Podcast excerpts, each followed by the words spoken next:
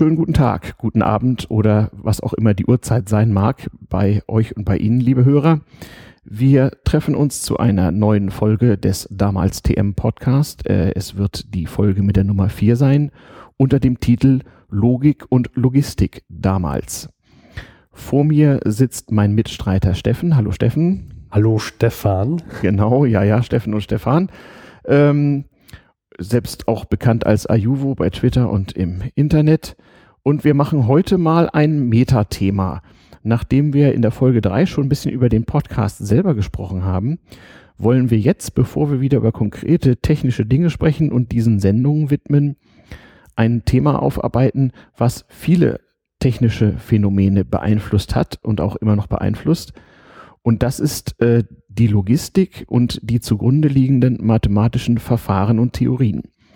Derjenige unter unseren lieben Hörerinnen und Hörern oder diejenige, die schon in der Vergangenheit es immer schwer hatte, wenn es um Mathematik ging, diese Hörer müssen heute mal ganz tapfer sein. Aber auch wir haben uns viel vorgenommen, denn die Beschreibung von Mathematik und ihre praktischen Auswirkungen nur mit Tönen und Worten ist auch eine Herausforderung an sich. Aber der wollen wir uns jetzt mal stellen. Äh, Steffen, das ist ja für dich äh, auch gar nicht so schwer, denn du bist unter anderem. Äh ich war in meinem früheren Leben Wirtschaftsmathematiker, habe mich auf die Optimierung spezialisiert, weshalb mhm. ich hier heute mit dir sitzen darf. Mhm. Und mir sowieso, ich als äh, ursprünglich studierter BWLer und mithin äh, Schmalspurmathematiker. Mhm. Ähm. Ja, also wie gesagt, wir probieren heute einige mathematische Optimierungsprobleme anzusprechen. Mhm. Ich versuche auch sie, die, die ich erkläre, alle möglichst einfach zu erklären, denn wie du halt schon sagtest, auch damals hatten das die Leute schon schwer in Mathematik. Mhm. Und ja, was, ähm, also ich habe an der TU Berlin angefangen und habe sehr früh gesehen, dass man mit Optimierung in der Mathematik doch sehr viel machen kann später. Das hat mich fasziniert, mit was für, also was für Algorithmen man sich überlegen kann, um komplexe Problemstellungen zu lösen. Und ich denke, vor allem in der Logistik mhm. kann man da einige dieser Algorithmen anwenden und wir werden mal gucken, mhm. worauf wir da heute eingehen. Mhm. Also wenn der Normalbürger Logistik hört, dann denkt er ja meistens an irgendwelche LKWs und Container, die ja von A nach B verschachtelt werden. Und das ist ja auch äh, ziemlich avancierte Technik und auch Mathematik dahinter. Aber das Problem hatten die Leute ja früher schon, nur, die, nur sie hatten die Mathematik und vor allem die Computer nicht. Und das wollen wir so ein bisschen beleuchten, denn wenn ich dich richtig verstanden habe, ähm, viel von der Mathe hat zwar äh, seinen Ursprung, wie so oft in dem Fach schon so in den 1700er Jahren, aber so die moderne Mathematik und Wissenschaft von der Logistik, äh, die ist im Grunde nicht älter als der Zweite Weltkrieg so ungefähr. Ne? Ja, das fängt alles an mit dem Computer. Mhm. Denn früher, also diese ganzen Algorithmen, die man sich ein, äh, ausgedacht hat, mhm. die konnte man damals händisch nicht wirklich durchrechnen. Mhm. Ja, das fing alles an so um die 1940er Jahre, 50er mhm. Jahre. Mhm. Wir werden später auf den Simplex-Algorithmus äh, zu mhm. sprechen kommen, der sehr komplex ist. Und den kann man händisch es ist eine unfassbar aufwendige Arbeit, den händisch Ich, ich kann mich daran erinnern, also als ich mich auf diese Sendung vorbereitet habe, von wegen damals TM und ich alter Sack, habe ich mich erinnert, äh, wie ich in Klausuren Ende der 80er Jahre an der Universität Göttingen äh, mit Papier und Bleistift solche riesigen Simplex-Tableaus, also mathematische Matrizen, transponiert und von A nach B überführt habe und äh, versucht habe zu vereinfachen und was nicht alles um solche Optimierungsprobleme zu lösen. Die mussten natürlich sehr einfach und ein bisschen wirklichkeitsfremd. Äh, äh Macht man aber ja. heute noch. Also auch ja. ich saß, ich hatte zwar keine schriftliche Klausur, aber auch äh. ich saß damals da an Hausaufgaben mhm. und musste händisch solche Tableaus ausrechnen. Ja, ja. Muss man, muss man mal gemacht haben. Ja, also völlige Irrsinn. Also im Prinzip hat diese ganze Mathe erst mit dem Computer so richtig Sinn gemacht. Mhm. Aber die Probleme hatten die Leute vorher schon. Und bevor wir in die Themen einsteigen, möchte ich ganz kurz zwei, drei alte und moderne Beispiele sagen, äh, was äh, für, für den Fall, dass jemand sich jetzt fragt, was, äh, was soll der Quatsch, worüber reden die hier? Wir werden unter anderem reden über Post, über Eisenbahn, über den Telegraphen, äh, über das Militär und äh, äh, auch das Telefon, so unter dem unter der Rubrik damals TM.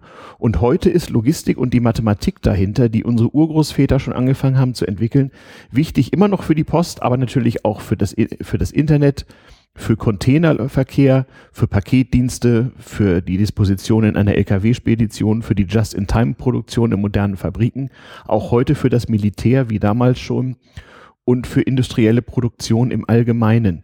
Und da gibt's immer noch eine ganze Menge, nicht nur praktischen, sondern auch theoretischen Fortschritt. Und äh, es gibt aber auch eine Menge Traditionen, als man sozusagen mathematisch noch nicht durchdrungen hatte, wie so die Post richtig sortiert werden musste, musste man das Problem trotzdem lösen. Auch noch bitte ein Beispiel, sei es mir gestattet, zur, zur Frage, was sind denn solche Optimierungsmodelle? Wofür braucht man die? Also äh, schon so in der kaufmännischen Lehre wird das dem Lehrling so beigebracht, dass man sagt, man muss ja als Kaufmann optimieren, dass man möglichst wenig Ressourcen verbraucht, um zum Beispiel aus verschiedenen Vorprodukten ein Endprodukt herzustellen. Oder auch bei Transportaufgaben. Ich kann mich erinnern, dunkel so im ersten Semester Produktion, da war es irgendwie die Kiesgrube. Man, man stelle sich vor, man sei Kiesgrubenbesitzer und man hätte drei Lkw, die haben unterschiedliche Tonnagen und unterschiedlichen Dieselverbrauch oder vielleicht auch Fahrer, die unterschiedlich viel Lohn bekommen oder die sind unterschiedlich schnell. Und dann ist die Frage so, jetzt habe ich eine gewisse Menge Zeit und eine gewisse Menge an Tonnen zu befördern und welchen LKW lasse ich denn nun wie oft fahren, um ein Kies zu befördern? Das ist so ein typisches Problem, hm. was man da lösen muss. Ich habe in meinem ersten, mhm. in meiner ersten Woche äh, lineare Optimierung hieß der Kurs, mhm. ein Problem gehabt, dass ein, ähm, dass es einen Produzenten gab, der konnte Erdöl in einer bestimmten Güte raffinerieren. Raffinieren. Hm. Raffinieren, mhm. danke. Mhm. Und er musste sich auch überlegen, ähm, wie viel nimmt er von, von äh, diesem Anbieter und wie viel von diesem Anbieter, mhm. um möglichst kostengünstig auch seine Nachfrage zu decken. Ja. Das ist ein, wurde damals auch tatsächlich gemacht. Ja. Ähm, Chemische Industrie macht das dauernd. Das ist immer die Frage, stelle ich mein Vorprodukt selber her oder beziehe ich es aus Indien oder China zu was für Kosten. Ne? Hm. Und äh, selber habe ich auch ähm, als Werkstudent gearbeitet an der Fragestelle, wie wird der Müll optimal, damals in Wien, ähm, ähm, abtransportiert. Ne? Mhm. Problem war, es gab ein riesiges Depot mit, mit verschiedenen Lkw mhm. und es gab Nachfrage an bestimmten Straßen. Da musste man entscheiden, welchen Lkw schickt man zur Straße A. Also liebe Wiener Hörer, ich weiß, dass es sie gibt. Also Steffen ist schuld, wenn der Müll äh, da suboptimal abgefahren wird oder was? Ähm, mittlerweile ist das schon etwas länger her. Wahrscheinlich haben sie auch die Modelle schon verändert. Ich habe jetzt gar keine Schuld mehr daran. Ach so, okay. ich war ja damals auch nur Werkstudent. Es ist ständig im Fluss. Also angefangen hat alles das ja eigentlich, als man zum ersten Mal überhaupt sozusagen solche modernen Luxusprobleme hatte. Und die hatte man so richtig eigentlich erst, als man so die moderne Variante der Post eingeführt hat, also so Anfang des 19. Jahrhunderts. Natürlich hat Post Vorläufer seit dem Mittelalter. Wir werden uns über Post noch näher unterhalten. Und auch einer von beiden, meinen beiden Nerd-Opas war ja äh, seit Mitte des Zweiten Weltkrieges als Postbeamter tätig. Ich werde auch da mit Anekdoten also nicht unbedingt sparen. Ähm, aber in dem Moment, wo es Eisenbahn gab oder sagen wir überhaupt erstmal ein Straßensystem, was auch zumindest so ein Post Postkutschensystem möglich machte, hatte man auch schon Logistikprobleme. Ne? Äh, wie sortiere ich was, äh, äh, welcher Brief muss äh, vor einem anderen sortiert werden, an welchen Stellen nehme ich die Sortierung vor, am Ausgangs- oder am Endpostamt und so weiter und so fort. Wo errichte ich irgendwelche sogenannten Hops? Also das heißt, früher, als man noch die Post mit Pferden mhm. äh, transportiert hat, Pferden musste, Pferde mussten, Pferde mussten gewechselt, gewechselt werden. werden. Genau, es gab früher Postkutschenstationen und Wirtshäuser, so alle 40, 50 Kilometer, wie viel so ein Gaul eben konnte. Und da wurden übrigens in den Postkutschen äh, Postsäcke von einer Kutsche in die andere getan und damit der Postillon wusste, wie, musste ein Oberpostmeister das alles irgendwie sortieren. Und der hat genau solche Optimierungskalküle gemacht, ohne zu wissen, was er mathematisch da tut. Es wundert mich heute, dass es, dass es damals funktioniert hat.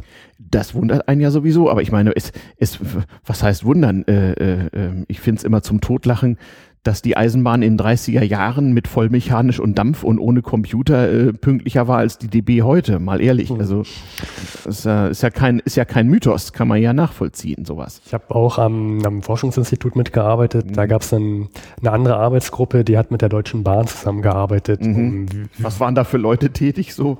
Äh, sehr kompetente Leute. Nur das mhm. Lustige war, ich, ich glaube, das kann man ruhig erzählen, mhm. die, ähm, die Arbeitsgruppe hat von der Deutschen Bahn Auflagen bekommen mhm. woran sie sich halten mussten. Zum Beispiel durften nur zu dem Zeitpunkt Pausen gemacht werden oder wenn irgendwelche Waggons getauscht äh, wurden, mhm. durfte nur Waggon Typ A hinter Waggon Typ B sein und so weiter. Mhm. Also unnötige Verkomplizierung und Reglementierung. Ob das Dinge. unnötig ist, weiß ich nicht. War auch was mit dem Gesetz zum Beispiel, Arbeiter, Arbeitsschutzgesetz ja, und so weiter. Okay. Pausenregelung. Ja, okay, das hat ja seinen Sinn. Das Lustige war, dass damals die Arbeitsgruppe erstmal eine ganz simple Lösung äh, sich rausgesucht hat, hat das denn optimiert und kam nie, also hat nie eine bessere Lösung gefunden als die Deutsche Bahn. Mhm. Hat dann rausgefunden, dass die Deutsche Bahn sich nicht an ihre eigenen Vorgaben gehalten hat. Mhm. Das haben sie dann mal angesprochen und mhm. mhm. also in das kann ich als ähm, Organisationswissenschaftler und auch Praktiker und gewesener Berater auch sagen. Organisationen, die so alt sind wie Bahn oder Post, die haben natürlich überkommene Traditionen, auch erstarrte Systeme, aber die sind nicht ohne Grund mal so entstanden und auch äh, möglicherweise erstarrt und haben hohes Beharrungsvermögen. Ähm, das hat mir mal ein alter Bahnler gesagt, der sich dort mit EDV beschäftigte. Die Leute wissen sozusagen per Rückenmarksreflex ganz genau, was man machen muss, damit hier Züge fahren.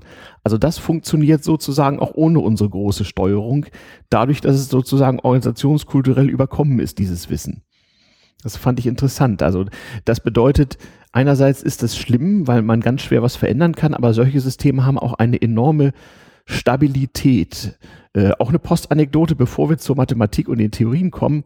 Als ich als Austauschschüler in England mal die Gelegenheit hatte, die dortige Post in Augenschein zu nehmen, auch so von hinten, ähm, bewundert, bewunderte ich das etwas merkwürdige englische Postleitzahlensystem. Wir werden über Postleitzahlen gleich noch reden. Aber das Witzigste fand ich, dass der Mann, der da Briefe in große Säcke sortierte, sich nicht so sehr an den komplizierten äh, Buchstaben-Zahlen-Kombinationen auf diesen Säcken orientierte, sondern in dem, was jemand mit Farbe darunter gemalt hatte. Da stand also, äh, äh was ich, OX129BX und dann Klammer auf Oxfordshire, Klammer zu. Das heißt, das, was vor Einführung der, der Postleitzahl dort drauf stand, stand da immer noch und der Sack war immer noch an derselben Stelle und alles war wie gehabt. Ähm, ja, mit Post fing es also wie gesagt an und zwar so in vormodernen Zeiten und wir fangen mit der Theorie an und da können jetzt alle werten Hörer, wenn sie gerade online sind, ein bisschen mitgoogeln. Wir fangen mal an mit dem Königsberger Brückenproblem. Was um Himmels Willen ist das denn? Ja, das Königsberger Brückenproblem, das muss man immer erwähnen, wenn man über Optimierung redet, hat in der Hinsicht auf den ersten Blick erstmal nichts mit Post zu tun. Aber wir reden von, dabei von der Stadt Königsberg. Die heißt heute nicht mehr so, sondern. Die in, die in Ostpreußen, heute Kaliningrad. Genau. Und äh, es gab damals im 18. Jahrhundert ein Optimierungsproblem. Und zwar in der Stadt fließt ein Fluss, der Pregel, mhm. und der hat die Stadt in verschiedene Inseln aufgeteilt. Mhm. Und äh, zwischen jeder Insel gab es äh, ein bis zwei Brücken jeweils. Mhm. Und da man damals so viel Freizeit hatte, hat man sich gefragt, ist es möglich, über jede Brücke genau einmal zu laufen? Hm. Ähm, und das hat man sich tatsächlich lange gefragt, bis dann Herr Euler kam, sehr bekannter Mathematiker. Genau, der mit der Eulerschen Zahl, mit dem E. Genau, der mhm. ist das. Ja. Und äh, der hat sich diesem Problem, äh, dieses Problem ge gewidmet und hat das dann. war so in den 1700 1736 hat er eine ja. Lösung gefunden und ja. hat eine Theorie entworfen, die mhm. sehr wichtig ist. Mhm. Die heißt Graphentheorie schreibt sich Graph mit PH. Genau, und nicht der mit F, sondern mit PH, nicht, ja. Nicht der aus dem Koordinatensystem, den wir aus der Schule kennen, genau. Und nicht der Graph Zahl aus der Sesamstraße. Okay, schlechter Witz. nee, ja. der ist das auch nicht. Mhm. Und, ähm, ich kaufe ein H, nein. Ähm, nee, das war nicht Graf Zahl, der ein Haar gekauft hat, glaube ich. Aber Ach, egal, ist zu lange her. Ich bin alt und krank. Mein Hirn ist verstaubt. Gut. Ich ähm, mache einfach weiter ohne Überleitung. Mhm. Und äh, Graphentheorie, da, das, darauf muss ich jetzt eingehen. Mhm. Alle, die Mathematik hassen, das muss jetzt sein. Was genau ist ein Graph? Das ist eine sehr spannende Sache und ich frage mich, ob ich das jetzt ohne Zeichnen hinkriege. Ja, wir Man, sind hier beim, beim äh, ja, Nachfolger des Radios. Nur mit Worten. Also, ein Graph besteht nur aus Kreisen und Linien. Ähm, ein, ein Kreis wird auch Knoten genannt und eine Linie kann man immer zwischen zwei Knoten zeichnen. So, wenn man sich den Stadtplan nimmt, könnte man jetzt für jede Straße eine Linie malen und da, wo sich jeweils zwei Straßen kreuzen, male ich einfach einen Kreis. Mhm. Ja, und dann habe ich dann habe ich also ein Konstrukt, was aus mehreren Kreisen besteht und hin und wieder sind da Linien zwischen den Kreisen. Okay, soweit kann ich es mir vorstellen. Das ist ein Graph. Hm. So, sehr einfach. Und was Euler jetzt gemacht hat, Er hat jetzt äh, sich, die, sich Kaliningrad, dieses, dieses, äh, dieses Insel, Inselsystem ausgesucht, mhm. äh, angesehen, mhm. hat für jede Insel einen Kreis gezeichnet mhm. und hat immer zwei Inseln miteinander verbunden durch eine Kante, wenn da eine Brücke zwischen diesen beiden Inseln verlief. Mhm. Soweit, denke ich, verständlich. Mhm. So, und jetzt hatte er nicht also mehr... Also die Brücken gab es die in der Realität? Die gab es in der Realität, genau. Okay. Also irgendjemand, wahrscheinlich jemand mit sehr viel Geld, hatte Freizeit und hat sich dann beim Spazierengehen gefragt, kann mhm. ich da über alle Brücken einmal rübergehen, ohne irgendwie ähm, zweimal eine zu benutzen. Zweimal eine zu benutzen. Weg, ne? Also genau. sozusagen möglichst optimal diese Inseln ablaufen. Genau. Und da das ist ja ein Postproblem eigentlich auch, oder nicht? Da kommen wir auch später drauf, das ist auch ein Postproblem. Mhm. Genau. Mhm. Und Euler hat das mit dieser Theorie des Graphens, indem er das eingeführt hat, lösen können. Und das, ähm, das nennt sich dann Euler, Euler Pfad, Euler Weg, Euler Kreis. Ähm, das ist mhm. einfach äh, das Problem in diesem Graphen. Mhm. Finde ich einen Weg, der jede Kante einmal benutzt mhm. und komme ich da an, wo ich aufgehört habe. Okay, also diese ganze Graphentheorie handelt also davon, in so einem beliebig zwei, drei, vier, zehndimensionalen System aus Knoten und sie verbindenden, wie nennt es so sie, Kanten, Kanten?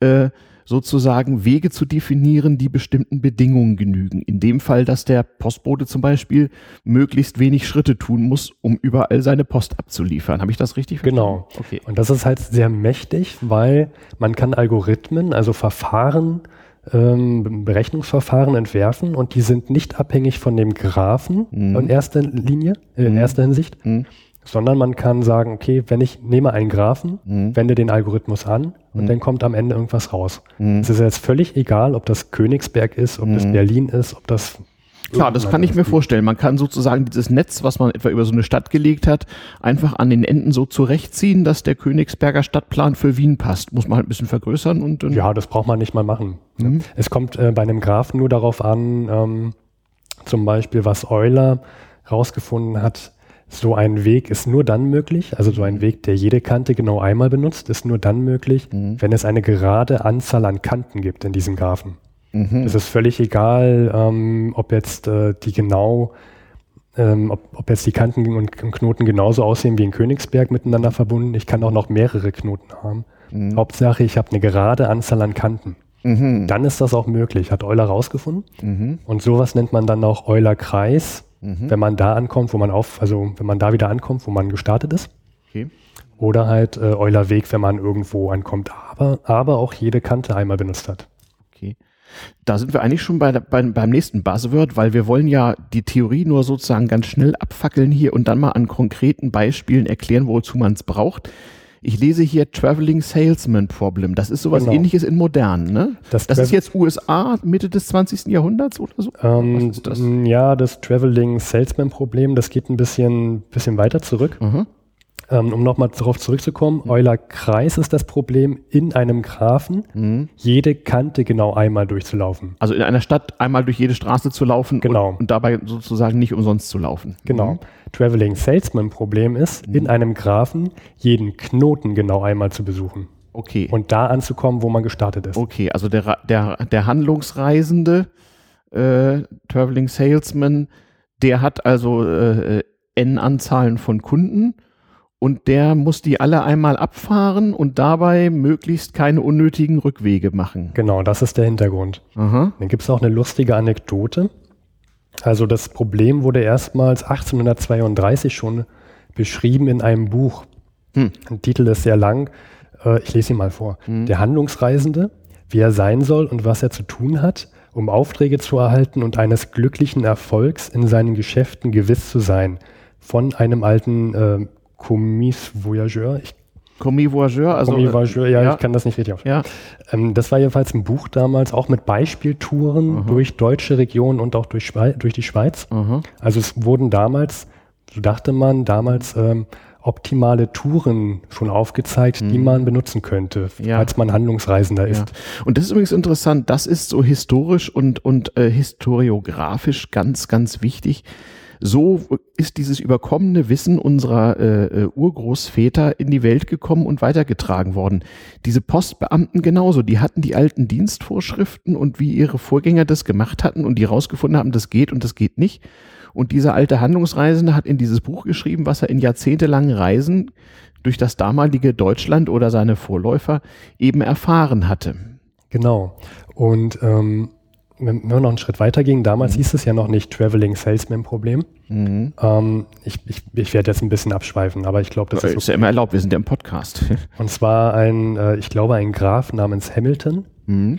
Ähm, also, dass er Hamilton hieß, weiß ich. Ich weiß noch nicht, ob er Graf war, ich glaube. Da gibt es diverse, die so hießen, mhm. in Schweden, in England und anderswo. Hm. Und der hat 1857 ein Spiel entwickelt. Hm.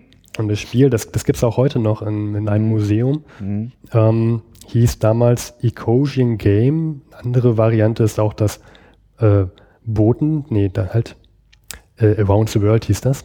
Mhm. Also stelle, dir ein, okay. stelle dir ein Spielbrett vor mhm.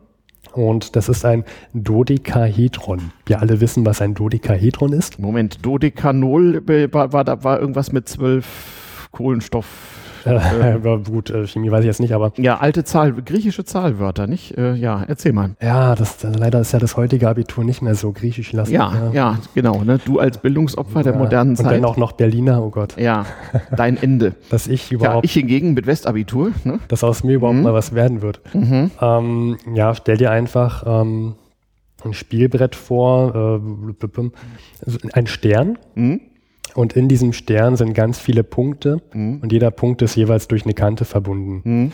Ähm, wie genau das aussieht, ist eigentlich völlig egal. Mhm. Das, das Spielprinzip war so, es gibt zwei Spieler mhm. und jeder Spieler muss irgendeine eine, ein, einen Kreis finden, der jeden Punkt genau einmal besucht und dann muss man auch wieder also genau dieses Problem, was wir angesprochen haben. Du hast einen Graphen mhm. und du wirst jeden Knoten genau einmal besuchen. Mhm. Klingt, klingt total spannend, oder? Naja, ähm, was war der Sinn des Spiels? Also was der Sinn des Spiels dabei? war einfach nur unterschiedlichste Routen im gleichen Graphen zu finden. Ähm, also du hast, du hast halt mehrere Möglichkeiten, ob du die Kante A oder die Kante B nimmst und kannst immer noch einen Kreis finden, der jeden Knoten besucht. Mhm. Fand, der, fand der damals der Hamilton total total ähm, spannend. Mhm. Ist ein totaler Reinfall gewesen, dieses Spiel. Mhm. Weil das halt kinderleicht war, so, so einen Kreis zu finden. Mhm. Keine, keine Herausforderung. Aber der Hamilton war sehr wichtig, mhm. weil ähm, dieses mathematische Problem, solch einen Kreis zu finden, das heißt bis heute noch Hamilton-Kreise finden. Mhm. Und ja, fand das erste Mal Erwähnung dann, jetzt haben wir es, 1930 in einem Vortrag. Okay, also dann doch relativ jung. Also 1930, da war ja selbst der jüngere meiner beiden Opas schon fleißig berufstätig und der andere war schon so fast in meinem Alter. Mein Gott, also die haben sozusagen völlig ohne die Theorie dahinter trotzdem Probleme gelöst. Ja, es war ja damals notwendig. Man, man, muss, mhm. man musste ja irgendeine Lösung finden. Mhm. mhm. Und erst 1930 wurde dann tatsächlich das mal mathematisch formuliert. Okay. Das ist ja oft so, dass die Mathematik sozusagen mit ihrer theoretischen Erklärung den praktischen Phänomenen hinterher eilt. Wir hatten uns, glaube ich, vorhin darüber unterhalten, ob Mathematik eine Wissenschaft sei oder nicht. Äh, ähm, und das ist eigentlich ganz, eigentlich ganz interessant. Also Mathematik, Mathematik als Erklärung von äh, tatsächlichen realen Phänomenen hat dann ja schon was Naturwissenschaftliches. Das könnte man also den Geisteswissenschaftlern entgegenhalten, die sagen, Mathematik sei ja auch keine Naturwissenschaft. Ja, Mathematik, was das jetzt genau ist. Egal, wir schweifen furchtbar ab. Das ist ja auch immer so ein, so ein, so ein, un, un, unter Akademikern und Wissenschaftlern so ein, naja, so ein beliebter Sport, sich da gegenseitig festhalten, dass es nicht einfach ist, was es. Genau. Äh, nach dem Zweiten Weltkrieg ging es dann los mit Dingen, die äh, uns in unseren Berufen reichlich äh, beschäftigt haben. Da heißt es dann plötzlich Operations Research und äh, als eine Unterdisziplin dieses äh, Gebietes dann diverse Optimierungsverfahren. Äh, Lineare Optimierung als Stichwort, ja. Mhm, genau. Was hat es damit auf sich? Ja, Operations Research. Der Name ist sehr, sehr spannend, denn in den Namen steckt schon drin Operation. Mhm. Ja, ist eine Militär, es hat was mit Militäroperationen mhm. zu tun. Wie, wie das alles hier, die ganze Logistik, sehr viel mit Militär mhm. zu tun hatte, auch damals werden wir lernen. Das ist auch das Problem, was man uns damals in, in Vorlesungen hat, hat mein, ähm, mhm. mein Professor immer gesagt, Leute, seid achtsam, was ihr optimiert, denn ihr optimiert immer über Modelle mhm. und jedes Modell kann auch für das Militär benutzt werden. Die gleichen Modelle, die man in der Wirtschaft hat, hat man auch im, im Militär und äh, die gleichen Probleme. Und umgekehrt. Und umgekehrt. Deswegen mhm. seid wachsam, für wen ihr arbeitet und mhm. ob das, ob eure Lösungsverfahren leicht zu adaptieren sind. Gut, das ist äh, äh wirtschaftsgeschichtlich äh, erwiesen. Äh, man kann nun mal Wissen sehr schlecht monopolisieren und in gut und schlecht einteilen. Ähm, genauso wie auch eine Naturwissenschaft äh, sich da sehr schlecht trennen lässt. Das weiß ich auch aus der Ökonomie. Also äh, das Militär hat von den Kaufleuten gelernt und umgekehrt. Und ähm, Planungsverfahren dieser Art haben nicht zuletzt äh, äh, in die deutsche und auch vor allem die bundesdeutsche Wirtschaft Einzug gehalten dadurch, dass die ganzen Generäle, die man nach dem Zweiten Weltkrieg nicht mehr brauchte, entsprechende Führungspositionen einnahmen. Das waren nicht unbedingt die großen Unternehmensführer, aber das waren eben in den Stäben die Leute, die äh, die Planung gemacht haben zum Beispiel, weil die hatten Planungsverfahren und die wussten, wie man effizient beispielsweise eine Fabrik baut obwohl sie das in ihrem Leben vorher noch nie gemacht hatten, wie du sagst. Die kannten die Methoden, die Werkzeuge ja. und konnten die darauf anwenden. Und um wieder auf Operations Research zurückzukommen, mhm. erste Mal erwähnt wurde das in den 30ern, mhm. 37, 1937. Mhm. Und das war vom, vom US-Militär eine kleine Gruppe von Wissenschaftlern, die sich beschäftigt haben mit dem Radarüberwachungssystem. Okay, also Radar dafür haben wir noch, darüber noch nicht gesprochen, war 1937 die absolute Hightech und totaler Voodoo und in den aller, allerfrühesten Kinderschuhen, ne? Äh, ja, hm. und also ich weiß nicht genau, was die da gemacht haben. Ich weiß nur, hm. in dem Zusammenhang bestand, äh, entstand dieser Name Operations Research Gruppe. Okay. Mhm. Und ähm, die waren wohl sehr erfolgreich, denn sowohl auf US-Militärseite als auch bei den Sowjets wurden dann mhm. relativ zeitnah auch Operations Research Gruppen eingerichtet. Mhm. Und ähm, ja, also können wir vielleicht, wir können ja einige Probleme mal ansprechen, die damals betrachtet wurden. Mhm. Was hat man als Operations Research einge, eingestuft? Zum Beispiel eine optimale Menge von Schiffen, mhm die man ähm, als Begleitschutz für Schiffkonvois einsetzen sollte. Da erinnere ich mich an was. Das hat mir einer unserer BWL-Professoren damals irgendwie erzählt. Eine der ersten linearen Optimierungsprobleme, die man mit Hilfe von Computern löste, das müssen die ersten Computer gewesen sein, die es überhaupt gab, war am Ende des Zweiten Weltkriegs die optimale Größe des sogenannten Liberty-Schiffs. Liberty-Schiffe waren Frachtschiffe der USA, die äh, äh, darauf konstruiert waren, mit möglichst wenig Ressourcen möglichst schnell produziert zu werden, so dass man so, so das Kalkül schneller Schiffe bauen könnte, als der Gegner sie zerstört. Ähm, und die optimale Größe davon, das war das erst eines der ersten Probleme, die mit Hilfe von Computern gelöst wurden. Ich schweife ab. Oder vielleicht auch nicht. Gehört eigentlich dazu? Ähm, gehört mit dazu. Auch eines mhm. der ersten äh, Probleme, die mit dem Computer gelöst wurden, war die Berliner Luftbrücke. Ja, das habe ich auch mal gehört. Wie war das nochmal? Was war das Problem eigentlich? Also Berliner Luftbrücke müsste man vielleicht auch für die ganz Jungen von heute mal, äh, mal nachgoogeln. War das Problem, das, ab, das abgeschlossene, äh, blockierte, äh, eingeschlossene Westberlin aus der Luft zu versorgen? Mit allem, was man braucht, bis hin zu Kohlen und das auf dem Luftweg. Und was muss man da, woran muss man denken? Da also, muss man eine Menge dran denken. Zum aha. Beispiel optimaler Takt von den Flugzeugen. Mhm. Dann, ähm, was lade ich alles in die damaligen Rosinenbomber, wurden die ja genannt. Die C3, ne? Ja, ob die so hießen, weiß ich nicht, mhm. aber ähm, also was lade ich dort mhm. rein? Mhm. Was, was für Lebensmittel lade ich dort rein? Was, mhm. was ist eine optimale Menge, um einen Menschen zu ernähren? Das ist ein Optimierungsproblem. Stimmt, sie haben damals irgendwie jede Menge Trockenpulverprodukte mhm. da verladen, weil Wasser gab's ja. Hm. Und das nannte sich auch ähm, äh, äh, Diätenproblem. Lustiger Name. okay, hat nichts mit dem Geld der Abgeordneten zu tun, sondern tatsächlich die Diät, die der damalige Westberliner mhm. so bekam, ja? Ähm, genau, ursprüngliches Thema vorher gab es das Diätproblem schon, nämlich mhm. was ist die optimale ähm, Ernährung eines Soldaten? Also ja. was gebe ich einem Soldaten mit also an Ernährung? Wir, stimmt schon, wir genau. sehen hier schon, ne? also Militär oder Militärwissenschaft, die sich ja auch zumindest selbst so bezeichnet, äh, ist oft so der, der Ursprung solcher Gedanken, weil da natürlich der Konkurrenzdruck zumindest früher der größte war. Mhm. In der nicht globalisierten Wirtschaft war natürlich der Druck vor allem der, gegen den bösen Nachbarn zu bestehen, der einen militärisch bedrohte. Und da musste man sowas dann wissen. Und da sehen wir die, die Parallele sehr gut zu der Privatwirtschaft, denn Mhm. dieses Diätproblem Mhm. ist heute eins zu eins das Problem, was mache ich in Hundefutter rein? Was? Ja, was, ähm, also wie setze ich Hundefutter am kostengünstigsten zusammen, Ja. sodass da möglichst äh, genau die Nährstoffe drin sind, die ein Hund braucht.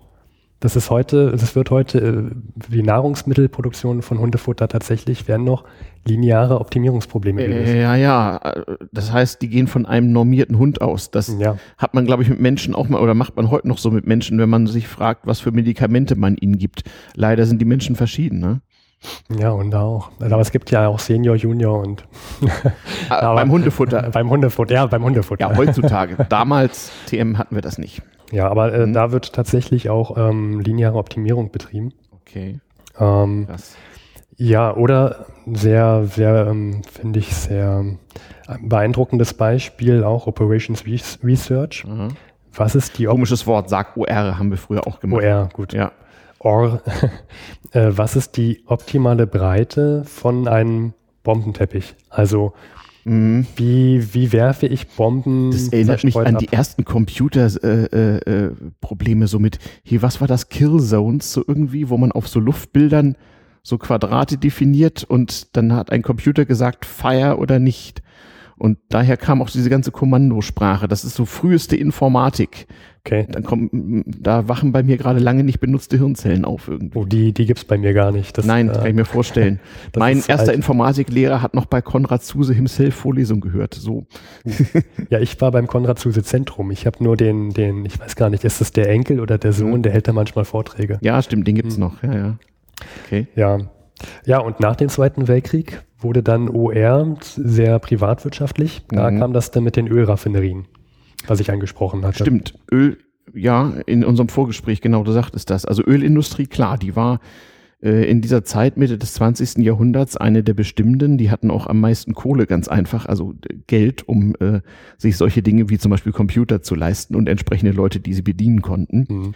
Und was für Probleme haben die dann damit gelöst? So? Äh, Ähm, ja, man liest immer nur, dass sie auch lineare Optimierung ein, äh, dass da die ein, Mhm. dass die lineare Optimierung dort einfloss. mhm. Ähm, wie gesagt, also man hatte das Problem, dass man bestimmte Gütegrade Mhm. äh, herstellen konnte und ähm, Mhm. zu bestimmten Kosten und man wollte die Ah, ja. nachgefragte Menge zu den möglichst niedrigsten Kosten Ah ja, oh herstellen. Gott, jetzt kommen so äh, früh, früheste Erinnerungen an den Chemieunterricht hoch. So Ja, irgendwie, wenn man Erdöl raffiniert in so einer Raffinerie, dann hat man immer verschiedene Bestandteile aus dem Rohöl in gewissen Verhältnissen. schwer, was Schwere, schwer, leichte, und leicht. ja, und die muss man kombinieren. Ja, ja, okay.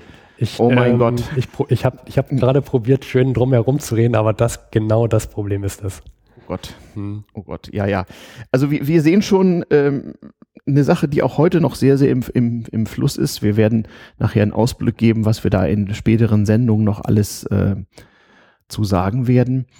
Ähm, aber ein bisschen mal zu, zur Damals-Geschichte, um es anschaulicher zu machen. Also irgendwann hat man Post im heutigen Sinne eingeführt, will sagen, es gab, es war zunächst mal eine staatliche Einrichtung, das war von Anfang an gar nicht klar, das war früher was Privates, aber immer musste der Landesherr das genehmigen, weil man musste ja Grenzen überschreiten und das war ja potenziell gefährlich. Also es gab staatliche Postverwaltungen, die haben das in ihrem jeweiligen Nationalstaat verschieden geregelt, aber im Allgemeinen gab es eine staatliche Behörde mit einem Amt, eben dem Postamt, und da konnte man seinen Brief abgeben und eine staatliche Gebührenmarke draufkleben und dann wurde dieser Brief irgendwie befördert. Und wie das ging, das war irgendwie Geheimwissenschaft. Auf jeden Fall, oft erstaunlich kurze Zeit später kam der Brief dann beim, beim Adressaten an. Hm. Nur ist die Frage, wie man das organisiert und was es für Probleme gibt. Also ich denke mal, äh, die Probleme fangen ja direkt nach der Einlieferung an, nämlich äh, wo bringe ich das dann hin? Also bringe ich aus dem Postamt erstmal alles an eine Stelle oder gleich an verschiedene Stellen? Ich, hatte, Ähm. ich, hatte, ich habe mir schon die Frage vorher gestellt, Mhm. wenn ich jetzt den Brief absenden möchte ins Ausland, Mhm. wie, woher kriege ich mit, was ich da an, an Briefmarken, also es muss ja dieses ganze Briefmarkensystem muss ja Mhm. irgendwie Ja, da hatte jeder Staat eine ganz, ganz komplizierte Ordnung. Das ist total lustig, wenn man es mal googelt, was für aberwitzige Tabellen die damals hatten für, äh, für Porto und auch wie zum Teil so Porto-Sätze und, und Messmethoden über die Jahrzehnte und zum Teil Jahrhunderte überdauert haben, obwohl sie wahrscheinlich ihren Sinn längst verloren hatten. Wir sprachen vorhin drüber. Solche Vorschriften, die sind dann irgendwie unglaublich äh, äh, resistent gegen jede Veränderung. Das ist eigentlich ganz lustig. Aber äh, wie gesagt, klar, ich meine, was hatten die früher? Die hatten irgendwo in der Kleinstadt auf dem Dorf ihr Postamt und dann musste also zur Not mit dem Pferdefuhrwerk oder irgendwie, also müssten, mussten die Briefe im Zweifel zum nächsten Bahnhof, denn das war die wesentliche äh, Verteilungsmöglichkeit und dann per Eisenbahn irgendwo anders hin und ausgeladen und umsortiert und so weiter. Und das musste schnell gehen. Und es ging schnell. Also ich weiß, aus furchtbarer Langeweile habe ich mal in meiner früheren Jugend es eine Weile mit Briefmarken sammeln versucht und ich weiß noch, früher bekamen in vielen Ländern, so auch in Deutschland und in Österreich, Briefe und Postkarten nicht nur einen Poststempel, wenn man die Marke entwertete, also wenn er sozusagen abgeht, sondern auch wenn er beim Zielpostamt ankommt. Das heißt, man konnte sozusagen sehen, wie lange der gelaufen war. Und ich habe alte Post Postkarten gehabt, irgendwo so von Göttingen zum Beispiel. Also das war dann schon äh, äh, zur Zeit des Kaiserreiches um 1900 und an, an irgendeinen Kurort in damals Österreich-Ungarn, hier so Ischgl, Wörgl, Bad Gastein, irgendwas. Und äh, auf den Poststempeln damals stand auch schon ungefähr die Uhrzeit drauf. Also vormittags, nachmittags, so auf Viertelstunden genau zumindest. Und jetzt schätzt mal so eine Postkarte eingeworfen am Göttinger Bahnhof am späten Nachmittag eines Wochentages. Wann war die wohl in, in, Österreich irgendwie in Bad Gastein an so einem Kurort? Wann wurde die zugestellt? Also da du jetzt sagst, dass es schnell ging, mhm. ich für die damalige Verhältnisse schnell als drei Tage bezeichne, würde ich drei Tage sagen. Am Abend des nächsten Tages. Am Abend des... Mit, mit Telegraph und Dampf und ohne jeden Computer. Das ist sehr schnell. Das ja, ist, das und, ist ja heute. Über, und über Ländergrenzen hinweg. Also, das ist ja heute kaum möglich, meiner Meinung nach. Eben. Das ist das Peinliche, genau wie man nämlich alte Kursbücher, Kursbücher sind so alte Fahrplanverzeichnisse aus Zeiten, als man keine Computer dafür hatte. Wenn man alte Kursbücher und heutige Fahrpläne äh, äh, vergleicht, kann man ja der Deutschen Bahn auch äh, Schlendrian nachweisen. So ist das mit der Post auch. Aber natürlich ist das auch ein Ressourcenproblem. Damals war, gab es ja kaum alternative Kommunikation. Also mein Opa, der irgendwann mal äh, durch Nazi und andere Wirren auch mal zum äh, Postbeamten äh, und Briefesortierer degradiert wurde als Ingenieur, der erzählte mir, dass äh, gerade in den Großstädten und vor allem bei Firmen die Post nicht einmal, sondern zwei oder dreimal am Tag kam und dass in der Tat äh, der schnelle äh, äh, Postlaufweg das aller, allerwichtigste war, denn es war für die Menschen, mal abgesehen vom horrend teuren Telegramm, ja die einzige Kommunikationsmöglichkeit. Das heißt, Briefe gingen tatsächlich damals in Deutschland und auch in, im benachbarten europäischen Ausland oft schneller, als wir das heute gewohnt sind. Ja, Verrückt, aber wahr. Heute sagt man noch, wenn etwas sehr schnell ist, Mensch, das ist ja schneller als die Post. Ja, ja, ja genau. Also das muss ja. man damals große Bedeutung gehabt haben, ja, wie schnell gesagt, die Post war. Das gab auch diesen Wettbewerb, da auch darum eben. Was meinst du, was die Post dir heute erzählen würde, wenn du einen transparenten Ein- und Ausgangsstempel hättest und immer sehen könnte, wie lange was unterwegs war, um Himmels Willen. Hm. Heute macht die Post das anders, ne? Ähm, mal so spoilern. Es gibt so Leute, die schicken sich äh, durch Vermittlung übers Internet hobbymäßig Ansichtskarten, die sogenannten Postcrosser. Hast du schon mal gehört? Postcrossing.com? Nein, nein, das kann man mal draufgehen. Das ist also ganz witzig. Kann man sich einen Account klicken und äh, bekommt dann äh, sozusagen random einen Code geschickt und muss dann jemanden in Taiwan oder was auch immer eine schöne Postkarte schicken und bekommt entsprechend welche zurück aus der ganzen Welt, sodass sich also größere Sammlungen merkwürdiger Einsichtskarten bilden. Und was der Witz ist, diese Postcrosser finanzieren ihre Plattform dadurch, dass die Postverwaltungen diverser Länder ihnen Geld dafür bezahlen, weil die Postcrosser nämlich jede Karte oft einscannen und registrieren im Portal und dadurch hat man eine unabhängige äh, Aufzeichnung der Postlaufzeiten in der ganzen Welt. Ah. Ja, das ist gewitzt. Also im Zweifel postcrossing.com weiß, ob deine äh, eigene Postverwaltung lügt oder nicht. Werde ich mal ausprobieren. Ja, genau. Das ist wirklich lustig so. Ähm, ja, äh, wir, wir schweifen auch da ab, aber es ist interessant. Also Post, das waren so die ersten, die sogenannten Postmeister, also die Oberpostbeamten, die mussten sich überlegen, wie organisiere ich das? Und man hat das alles top-down mit einem ganz detaillierten, rigiden Vorschriftenwerk gemacht, sodass der arme kleine Postbeamte ganz genau wusste, was er zu tun hatte äh, und was in, in äh, Fall welcher Störung oder Unregelmäßigkeit zu geschehen hatte. Äh, damit nur alles möglichst geradeaus ging. So wurde die Post dann auch, wie die Bahn auch, das merkt man ja heute noch zum Teil als Benutzer, zu so einem Betrieb, der super funktioniert, wenn die elende Benutzer nicht wären. Ne? Ja, wobei man muss auch sagen, ähm, das ist immer ein Unterschied, ob man eine kleine, naja, okay, damals relativ kleine äh, ähm, Gruppe von Arbeitern ist, mhm. die können halt andere Optimierungsverfahren nutzen als ein riesiges Unternehmen. Ja, da hast du das Kommunikationsproblem, genau. Ja. Da gibt es ganze Theorien über die optimale Unternehmensgröße. Nicht? Ein Konzern muss sich ähnlich verhalten wie so eine riesige Verwaltung. Ähm, da, ja. Das merkt man ja auch von innen, wenn man in so einem mal gearbeitet hat. Na?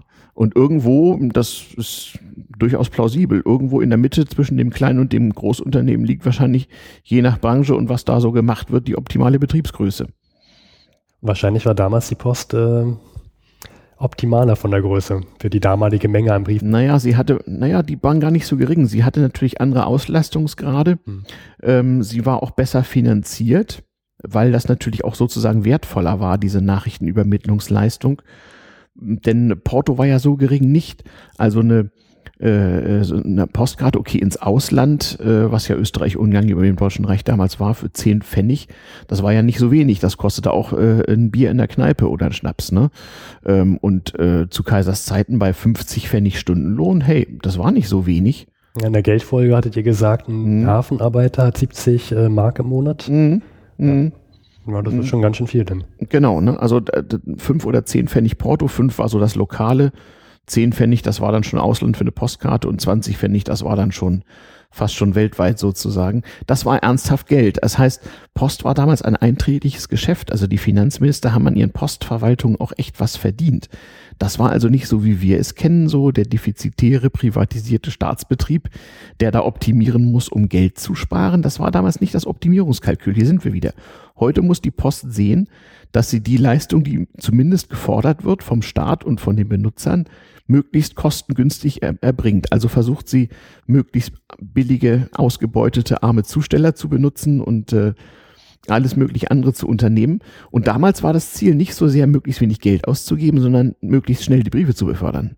Ja, das sind die unterschiedlichen Optimierungsziele, die mit der Zeit gewachsen sind. Mhm. Ja. Mhm. Es ist auch ähm, ein duales Problem zu maximiere Profit ist minimiere Kosten. Ja, ähm, das ist ja nun eine alte Geschichte. Minimax mhm. gibt's nicht, ne? So lernt der BWLer im ersten Semester. Entweder du hast, du betrachtest deine vorhandenen Ressourcen und sagst, wie mache ich möglichst viel draus? Mhm. Nicht? Oder man sagt, ich habe folgendes Ziel, wie erreiche ich es mit möglichst wenig Mitteleinsatz? Also Variablen auf beiden Seiten der Gleichung geht nicht. Ähm, dann funktionieren auch tatsächlich mathematisch diese ganzen Optimierungskalküle nicht. Nee, die, äh, das fliegt dann viel. Genau. Da helfen alle Computer nichts. Ja, also da, sind, da, da merkt man also schon, Post damals, das hat was damit, damit zu tun, wie die Leute versucht haben, ihren komplizierter werdenden Alltag sozusagen zu äh, organisieren. Und da Post damals eine höchst nationale Aufgabe war, also allein schon als das äh, Kaiserreich entstand, 1871 das Zusammenlegen der ganzen königlich-württembergischen, königlich-bayerischen, äh, preußischen und hessen-nassauischen und ich weiß nicht was Postverwaltung war ja schon ein schlimmes Ding an sich. Das sage ich immer so als Ermutigung irgendwelchen Europapolitikern heute, die sich die Haare rauf und sich fragen, was das wohl noch geben solle. Die sollen mal lesen, wie das so in den 1870ern in ähm, eben sozusagen erstmals vereinigten Deutschland abging, trotz einer allgemeinverständlichen gemeinsamen Sprache. Das allein war nicht mhm. das Problem, kann ich dir versichern. Bei der Eisenbahn genauso. Nicht Post und Eisenbahn hängen ja ganz eng zusammen. Wir werden dazu noch mal ein bisschen Folgen machen, aber ähm, das ging ja unglaublich schnell. Erst hatte man jede Menge technische Probleme und Eisenbahn in Deutschland ging ja so los äh, in den 1840ern und dann aber rapide. Also binnen 20 Jahren ähm, die Eisenbahnaktien waren damals so die Internetaktien des äh, 19. Jahrhunderts. Also auch da gab es jede Menge Startups, die furchtbar krachen gingen und irgendwann hat der Staat aus den Konkursmassen sozusagen zentrale staatliche Unternehmen gemacht.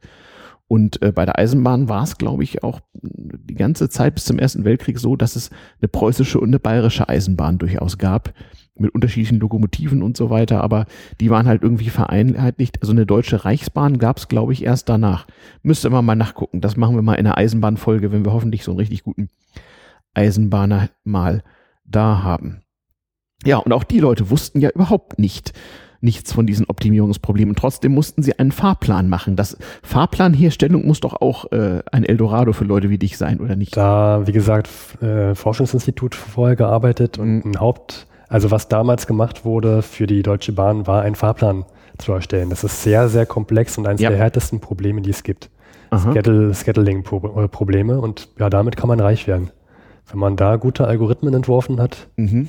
ähm, das, das fängt ja nicht nur damit an, was ich schon angesprochen habe vorhin, nicht nur die Reihenfolge der Züge zu planen, mhm. sondern man muss stören, man muss irgendwie eine Wahrscheinlichkeit reinbringen, dass Störungen, dass es Störungen gibt. Mhm. Da muss es robust sein. Das heißt, was passiert, wenn mal irgendwie ein Ast auf, ein, auf eine Schiene fällt? Da muss mhm. es irgendwie Ausweichmöglichkeiten geben. Ja. Da muss es Pausen für die Lokomotivführer geben. Das heißt, es muss Leute geben, die wechseln an bestimmten Stationen. Und mhm. das, ähm, das ist phänomenal kompliziert, dieses Problem. Mhm.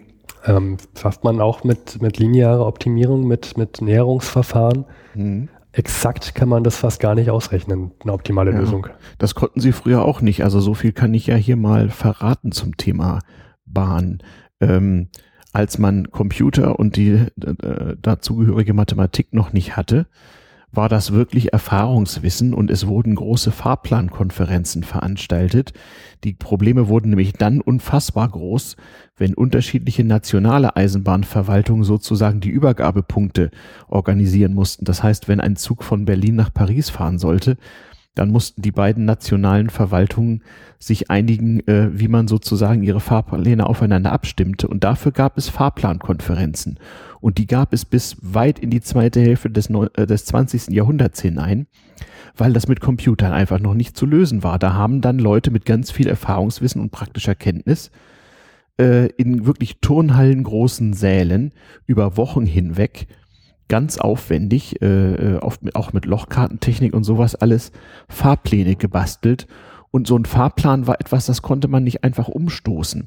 Also ein Eisenbahnfahrplan, der mal über Jahrzehnte gewachsen war, da konnte man hier oder da an ein paar Stellschrauben drehen, aber einfach mal einen neuen bauen, das war ein Ding der völligen Unmöglichkeit. Das war also viel unflexibler, als man glaubte. Also viele Leute von außen, Politiker, Benutzer sagten, wir müssen doch immer was ändern, aber Fahrzeiten eines Zuges zu verändern, äh, kommt einem Albtraum gleich in einem System, wo man unmöglich wissen kann, was die Auswirkungen dieser Änderung auf andere Ecken des Systems sind. Schlägt sich auch da nieder, wo man gern neue Strecken bauen möchte. Mhm. Denn da muss man ja auch wieder planen. Den Plan wann, ändern. Genau. Ja. Das, und ja. neue Strecken, wenn, wenn die Wirtschaft wächst, wenn Städte mhm. wachsen, braucht man neue Strecken. Ja.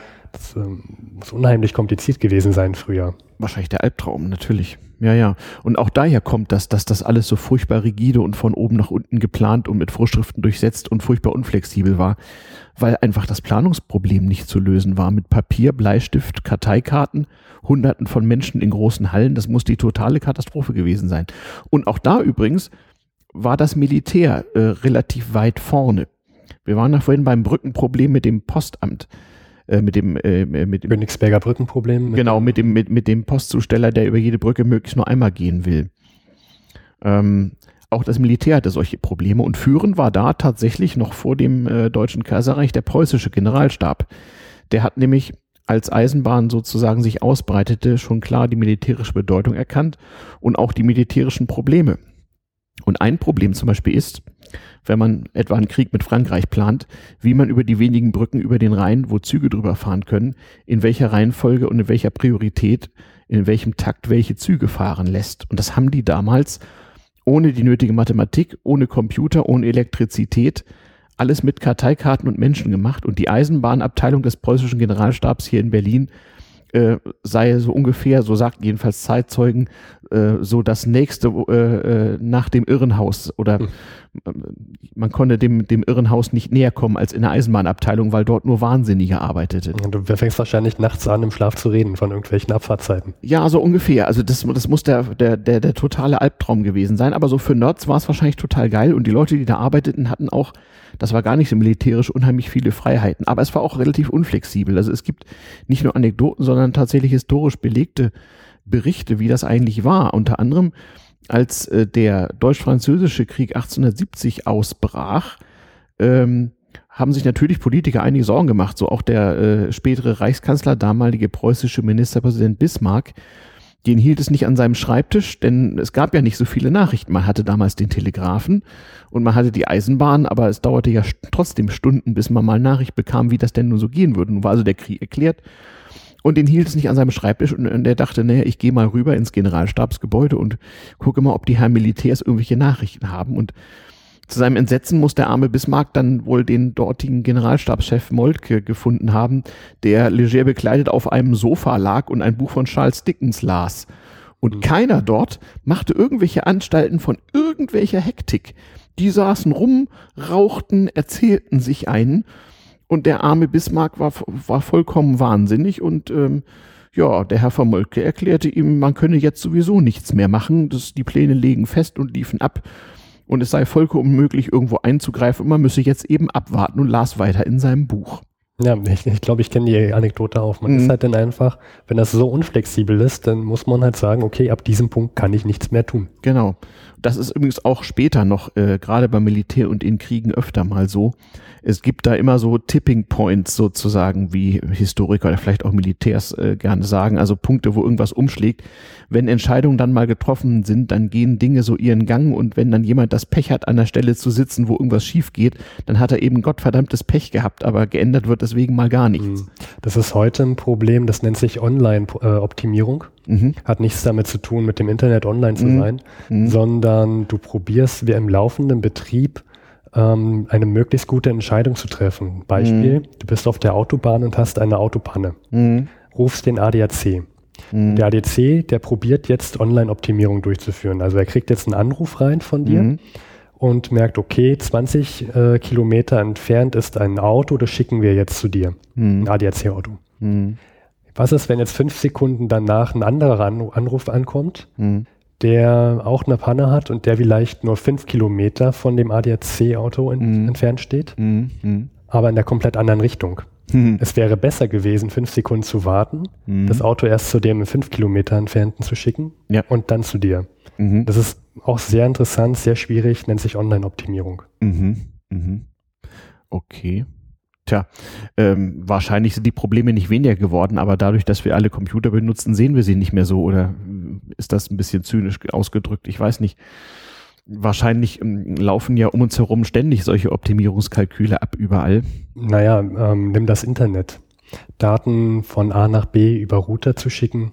Mhm. Die müssen auch innerhalb von Millisekunden, wenn überhaupt, wenn eine Millisekunde nicht sogar schon zu viel ist, äh, müssen mhm. sie entscheiden, mhm. ob sie ein eingehendes Datenpaket zum äh, Ausgangsport A oder zum Ausgangsport B ja, klicken. dafür gibt's halt Protokolle, natürlich.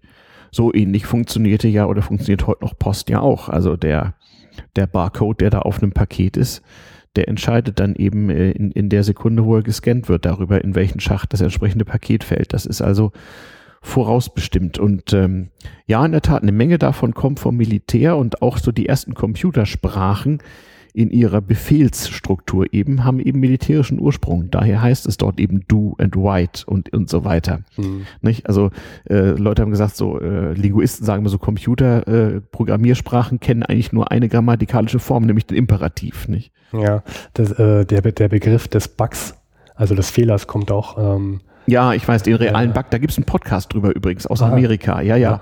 Oh Gott, äh, in diesem sehr bekannten Podcast 99% Invisible, da hat irgendjemand, Roman Mars heißt der, genau, ich erinnere mich, eine Sendung über den Bug an sich gemacht. Also tatsächlich über ein armes Insekt, was sich physisch in einem Speicher äh, niedergelassen hat und dann zu einem Fehler führte. Hast du mal den Film Brazil gesehen?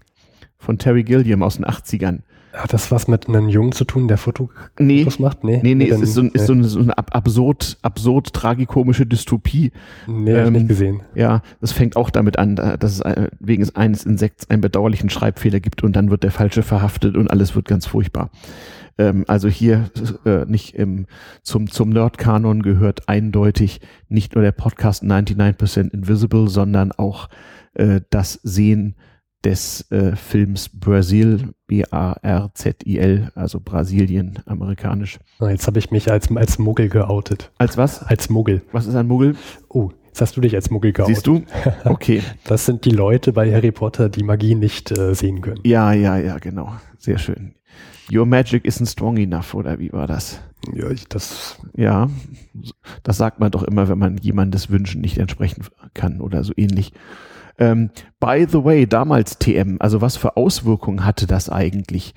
Ähm, also für den Benutzer war es ja eigentlich erstmal praktisch. Man hatte definierte Laufzeiten, definierte Menge an Porto. Das mit den Briefmarken war auch leicht erklärlich und man musste einigermaßen leserlich eine Adresse draufschreiben. Das Interessante ist, Postleitzahl hatten sie ja noch nicht. Die gab es ja erst, ja, wann gab es die so? Nach dem Zweiten Weltkrieg eigentlich erst. Da gab es die erst. Ah. Vorher war das eben so Erfahrungswissen. Da wusste man halt, okay, hier in Berlin, der Brief soll nach Hamburg, da muss er in den dritten Sack von links. Hm. Das, äh, das klingt sehr kompliziert und ähm, Hut ab. Ja. Dass man, also das sind ja unfassbar viele Ziele und Säcke, die man sich merken muss. Ja, und es war alles, es war menschliches Erfahrungswissen. Also die haben ja sortiert von Hand vor so riesigen äh, hölzernen, wie, wie, wie Setzkästen, nur halt größer. Und zwar auch äh, in fahrenden Zügen wurde sortiert. Also da wurde sozusagen auf dem Weg von Berlin nach Hamburg in der Bahn weiter sortiert, damit man in Hamburg mit fertig sortierten Säcken ankommt, sodass in Hamburg nicht erst Zeit verloren wurde durch weiteres Sortieren, sondern dass schon klar war, dieser Sack kommt sofort in den Zug nach Kiel und dieser in den nach Lübeck, weil die Briefe nach Kiel und Lübeck, grobe Richtung Hamburg, wurden in Berlin in einen Sack gesteckt und während der Fahrt auseinander dividiert. Klingt effizient. Mhm, war es auch. Also die haben da wirklich äh, äh, hardcore ähm, und ohne so viel Nachdenken und Mathe wahrscheinlich ihre Probleme gelöst. Ähm, es gab übrigens, da kann ich mich selber dran erinnern, das muss es also bis in die 70er Jahre gegeben haben, zumindest im Westen. Äh, ich kann mich an diese, diese Postzüge erinnern. Also es gab immer blaue, die waren blau lackiert, Postwagen an den, an den Fernschnellzügen und äh, in einigen von denen wurde auch sortiert, das konnte man vom Bahnsteig aus auch mal sehen. Und die hatten auch Briefkästen, also man konnte gegen Zuschlag in diese Briefkästen Briefe einwerfen, egal wohin im Grunde genommen. Äh, äh, sinnvollerweise natürlich in Zug, der in die richtige Richtung fuhr, aber wenn nicht, war das auch nicht so schlimm, der musste dann halt umdrehen, also der Brief. Ähm, und der zuständige Postler wusste dann schon, wo er das hinzuschmeißen hatte.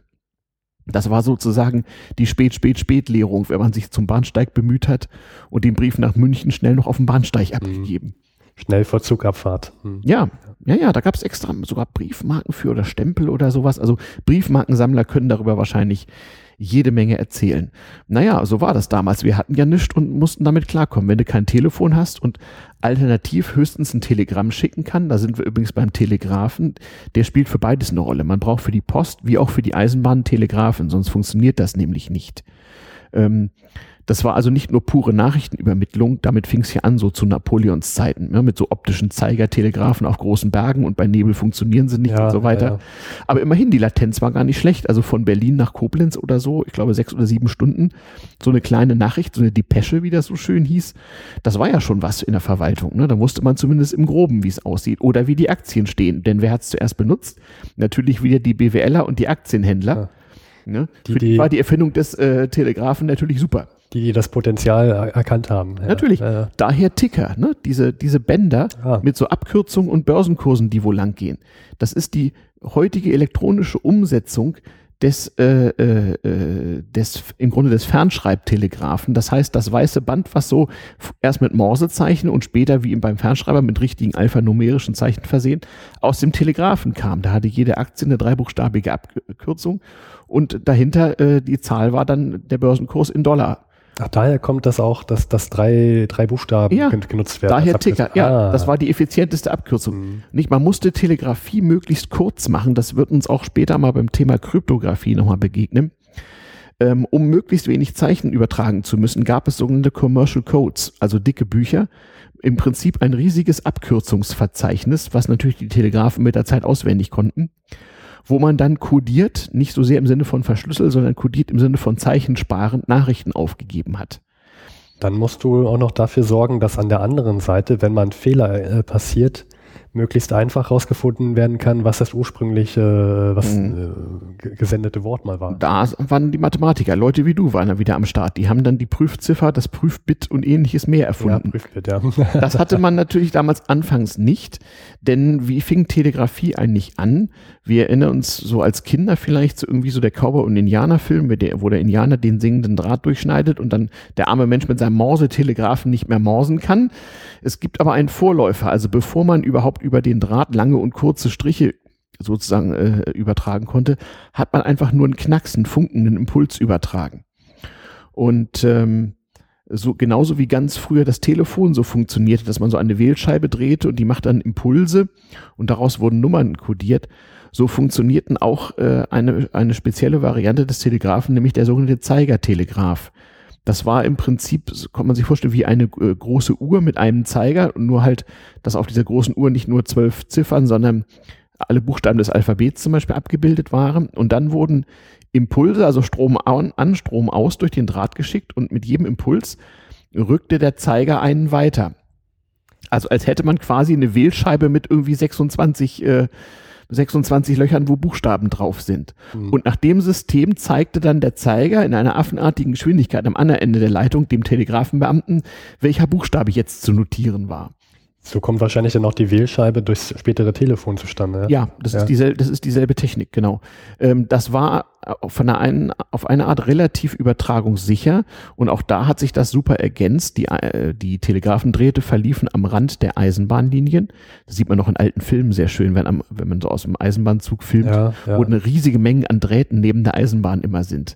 Man konnte damals ja noch kein Multiplexen oder sowas. Das heißt, man hatte da schon mal 100 Kabel entlang der Bahntrasse an so ganz komplizierten äh, äh, also Telegrafenmasten. Für den Hinweg eine Leitung, für den Rückweg eine Leitung und für verschiedene Routen. Genau, mhm. genau. Also richtig, richtig viel Arbeit. Natürlich auch Verstärker und Umsetzerstationen und alle, alles Mögliche.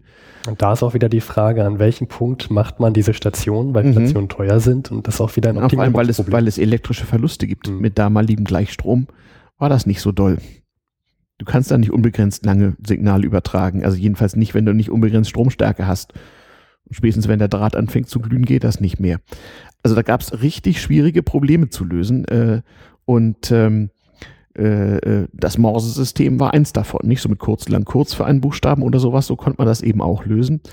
Ähm, das hat sich sozusagen gegenseitig so, so, so ein bisschen bedingt. Aber einer der Treiber für Telegrafie war neben der Eisenbahn, man braucht, man muss ja wissen, Zug A ist dann und dann losgefahren und wird dann und dann da und da sein oder Zug B hat den und den Bahnhof passiert. Das brauchte man schon, um zu verhindern, dass es irgendwo Unfälle und Zusammenstöße gab.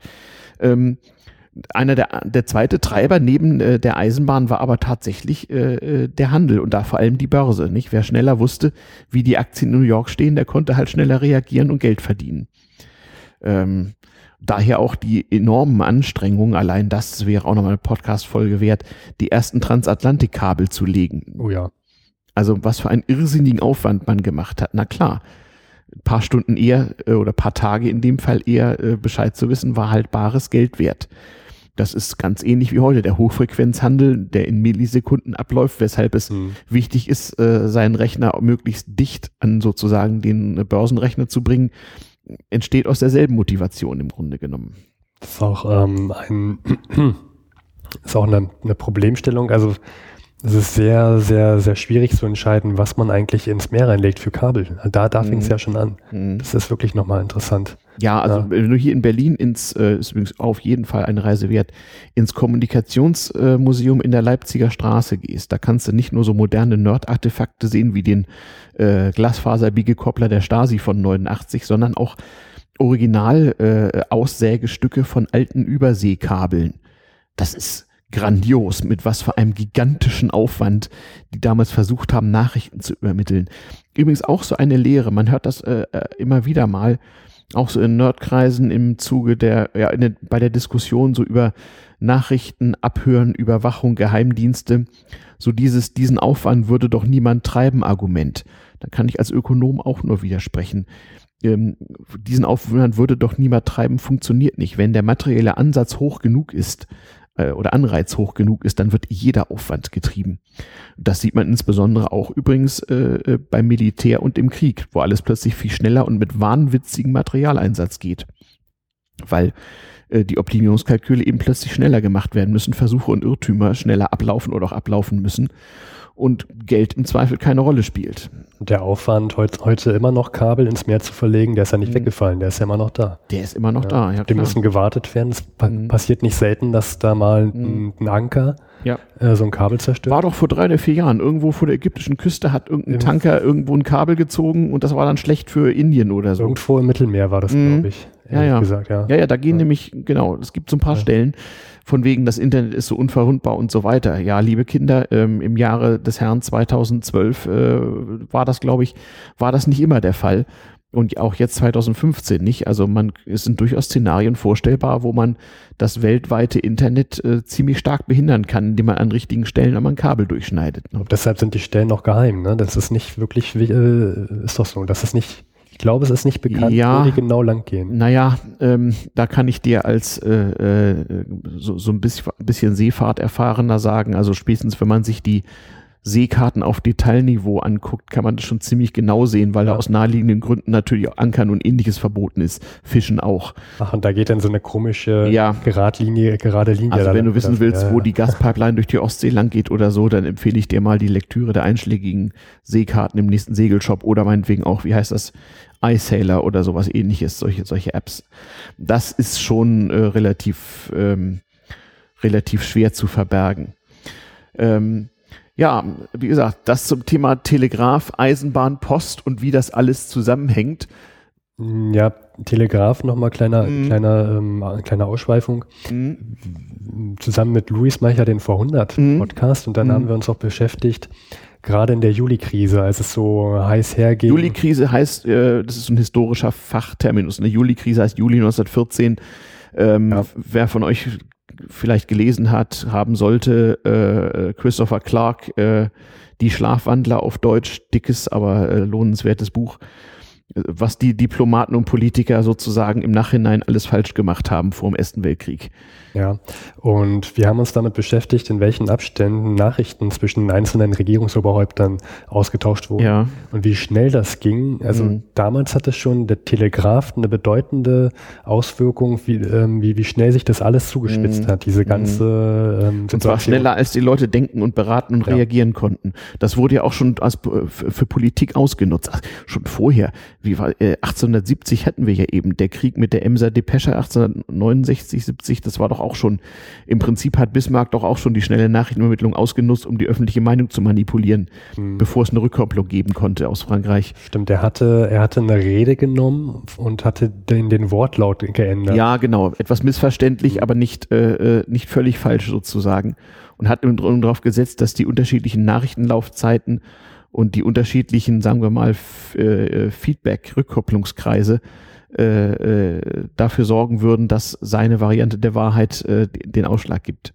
Ja, also es endete denn darin, dass Frankreich sich durch den unterschiedlichen Wortlaut mhm. provoziert führte und, und angriff. Und, und dann Deutschland den Krieg erklärte. Und genau das wollte Bismarck ja gerne haben. Genau, damit genau. das Deutsche dann, Reich nicht böse dasteht. Genau, und dann, ja, genau. Und äh, äh einmal das, aber auch äh, sozusagen, damit die Franzosen denken, sie, sie haben die Initiative. Dabei liegt sie in Wirklichkeit auf der deutschen Seite. Und die haben ja auch nicht damit gerechnet, wie schnell das mit dem Aufmarsch geht. Da waren tatsächlich die Leute im preußischen Generalstab mit ihrer noch nicht vorhandenen, aber immerhin doch funktionierenden Ersatzmathematik äh, einfach mal überlegen. Ja, die Eisenbahnen haben damals Richtig. zum entscheidenden Vorteil geholfen. Ja, und auch genau diese Probleme, welche Brücken und so weiter. Zwei Faktoren. Einmal die Logistik und zum anderen, das war der erste großflächige Einsatz moderner mobiler Artillerie in einem modernen Krieg. Also erster moderner Krieg, sagt man erst der amerikanische Bürgerkrieg, dann gab es den äh, preußisch-österreichischen 1866 und davor noch den deutsch-dänischen 1864, aber 70, 71, das war so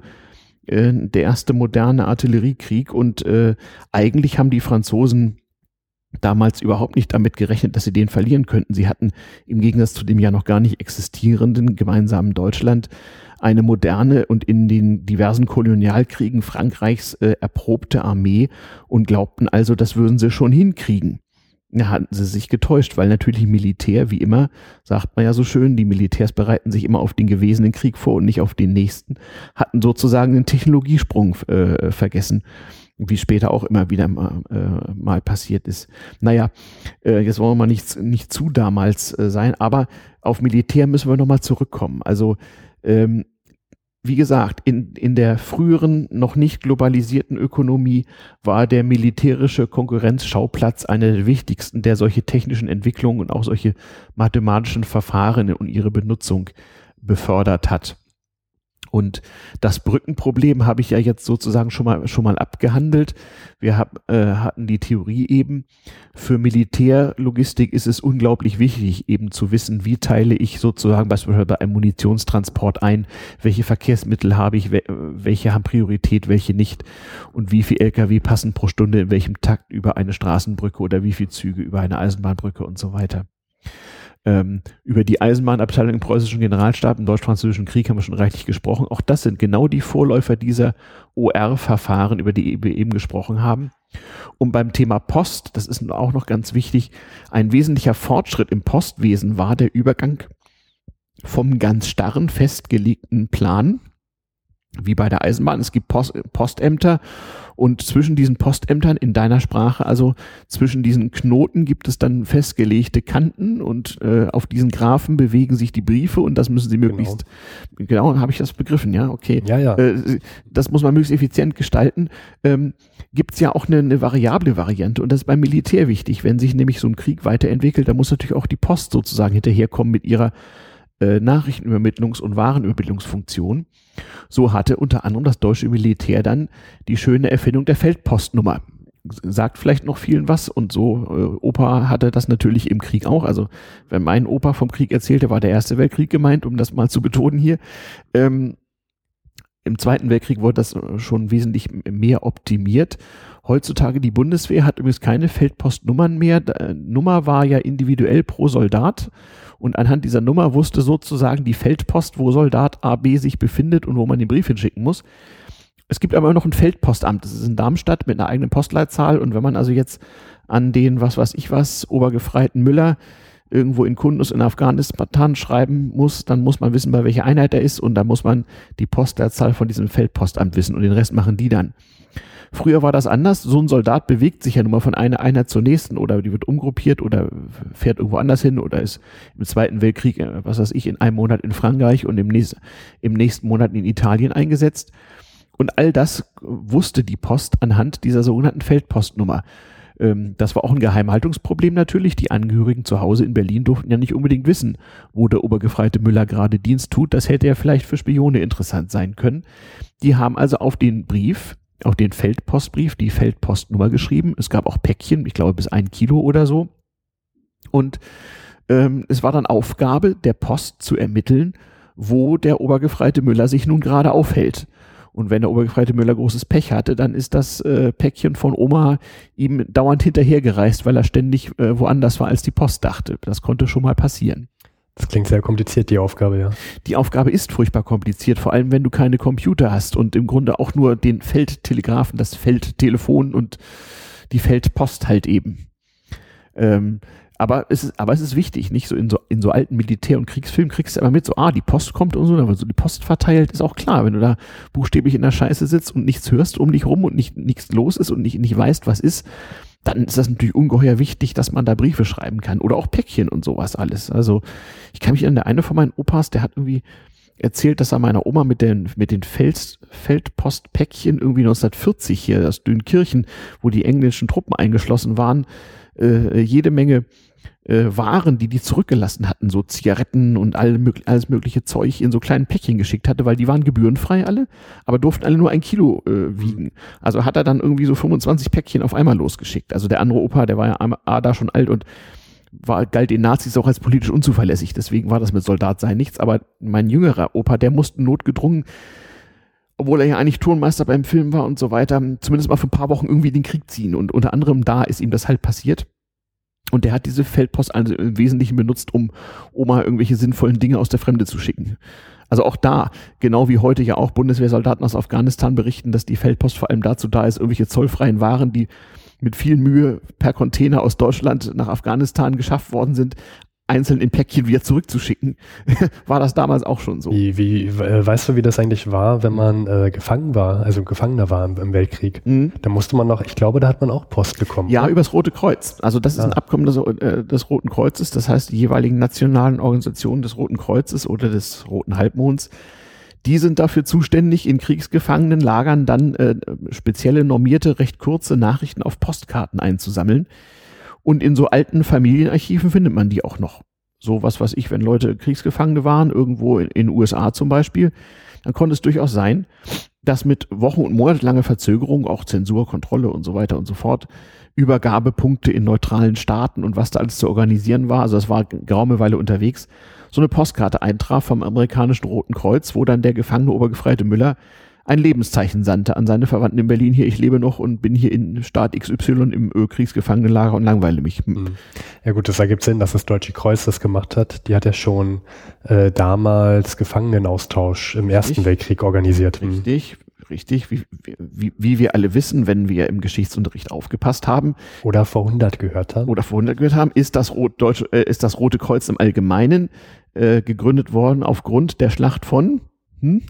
Ach, da muss jetzt Luis fragen, die ganzen Namen. Ja, von Solferino. Ja, das ja, sagt. In einem Krieg zwischen Frankreich und Savoyen von einem Schweizer namens Henri Dunant, deswegen auch Rotes Kreuz, weil er nämlich einfach die Schweizer Fahne invertiert hat. Hm. Statt weiß auf rot, dann eben rot auf weiß.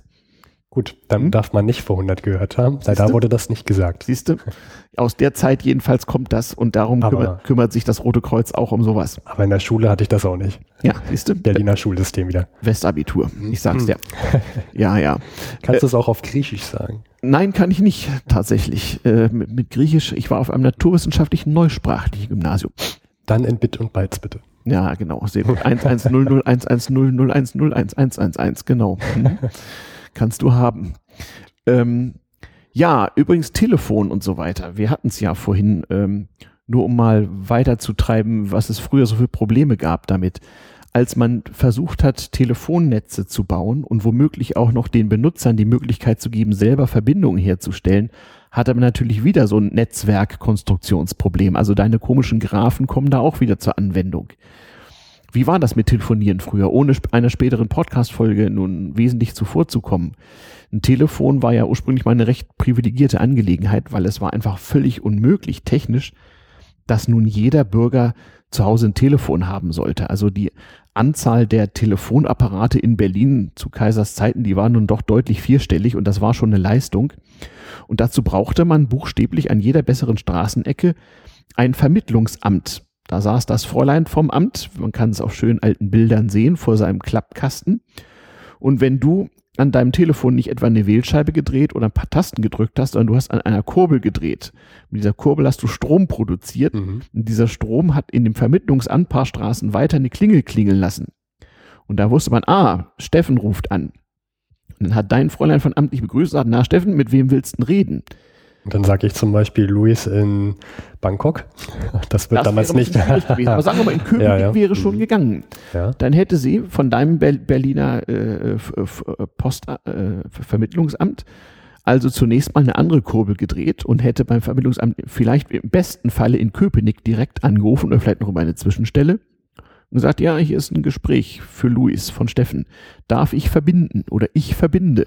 Und dann wurde wirklich verbunden, dann wurden nämlich Steckkontakte genommen, nämlich einmal aus dem Kasten, äh, der zum Vermittlungsamt nach Berlin-Köpenick ging und zum anderen der, der zu deinem Anschluss ging. Und die wurden zusammengesteckt über so einen Schaltkasten und wenn dann im anderen Amt das Fräulein vom Amt auch alles richtig zusammengesteckt hat, dann hast du Luis gehört. Mhm. Wenn nicht, nicht. Hatte den, hatte den Vorteil, dass man nicht für jede mögliche Verbindung Kabel verlegen musste. Genau.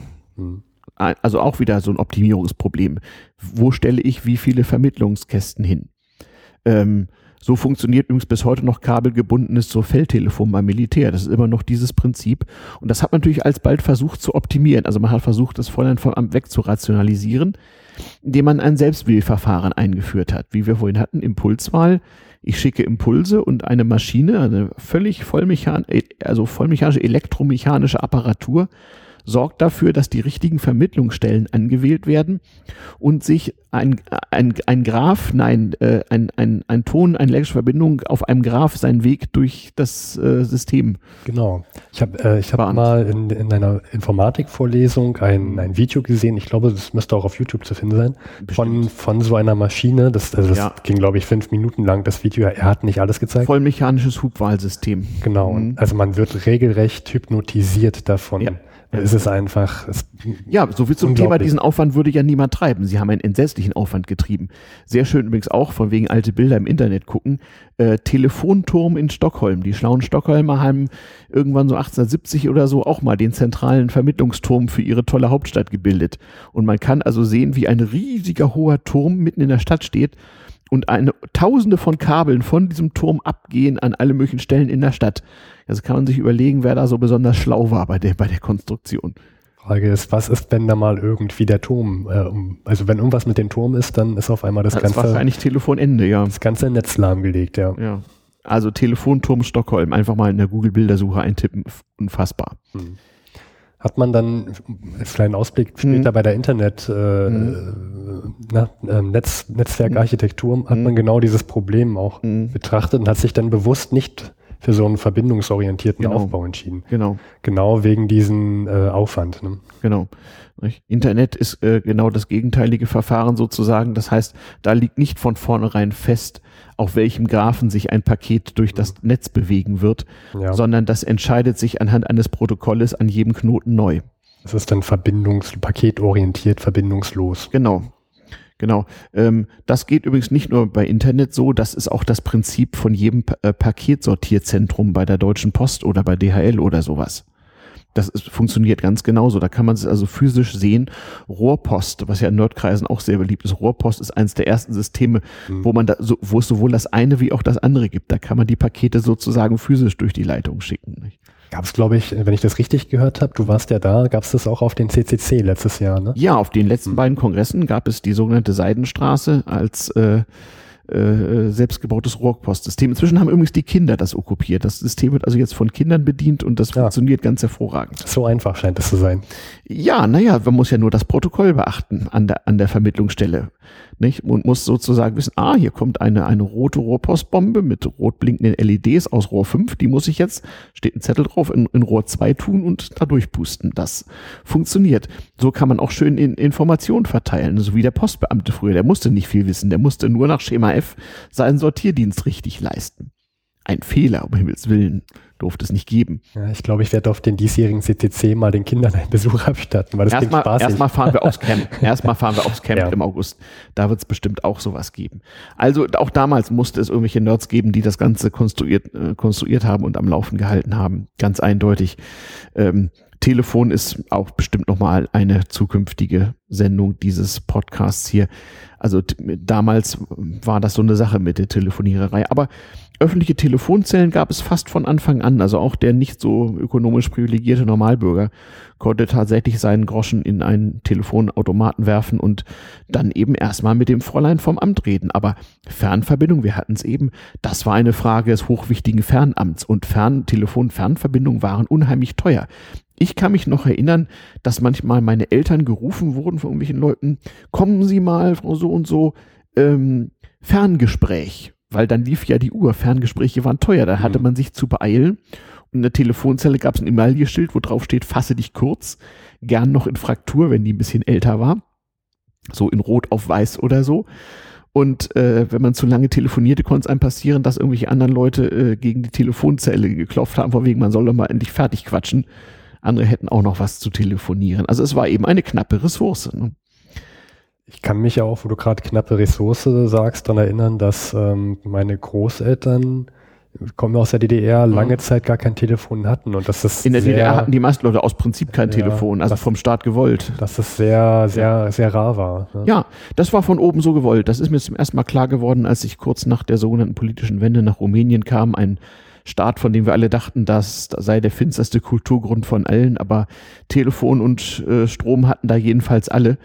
Und es gab also wesentlich mehr Telefonanschlüsse als etwa in der DDR spätestens. Da war uns also klar, wenn das in Ceausescus fiesem äh, Staat möglich war, ähm, das war schon so gewollt, so wie die, die DDR ja auch sonst die Kommunikation reglementiert und behindert hat. Da liefen ja auch die Briefe länger, als sie gemusst hätten mit der damaligen Technologie. Da mussten sie wahrscheinlich erstmal durchs Zensuramt? Ja, das, das, ist, äh, das war der feuchte Traum der Kontrolleure. So einfach war das nicht, aber das ging alles vollmechanisch. Es, es, aber da war dann wiederum Sozialismus und der Anreiz nicht so da. Also da hatte die Deutsche Post der DDR hatte gewisse Ressourcen, hat damit gewirtschaftet, aber es konnte sich ja niemand irgendwo beschweren, wenn der Brief nur so langsam ging, solange da der Plan erfüllt wurde, war das ja okay. Und wenn er mal nicht erfüllt wurde, dann kam es nur darauf an, dass der Bericht stimmte und nicht so sehr die Realität. Also das ist dann wieder ein Planwirtschaft und Sozialismusproblem.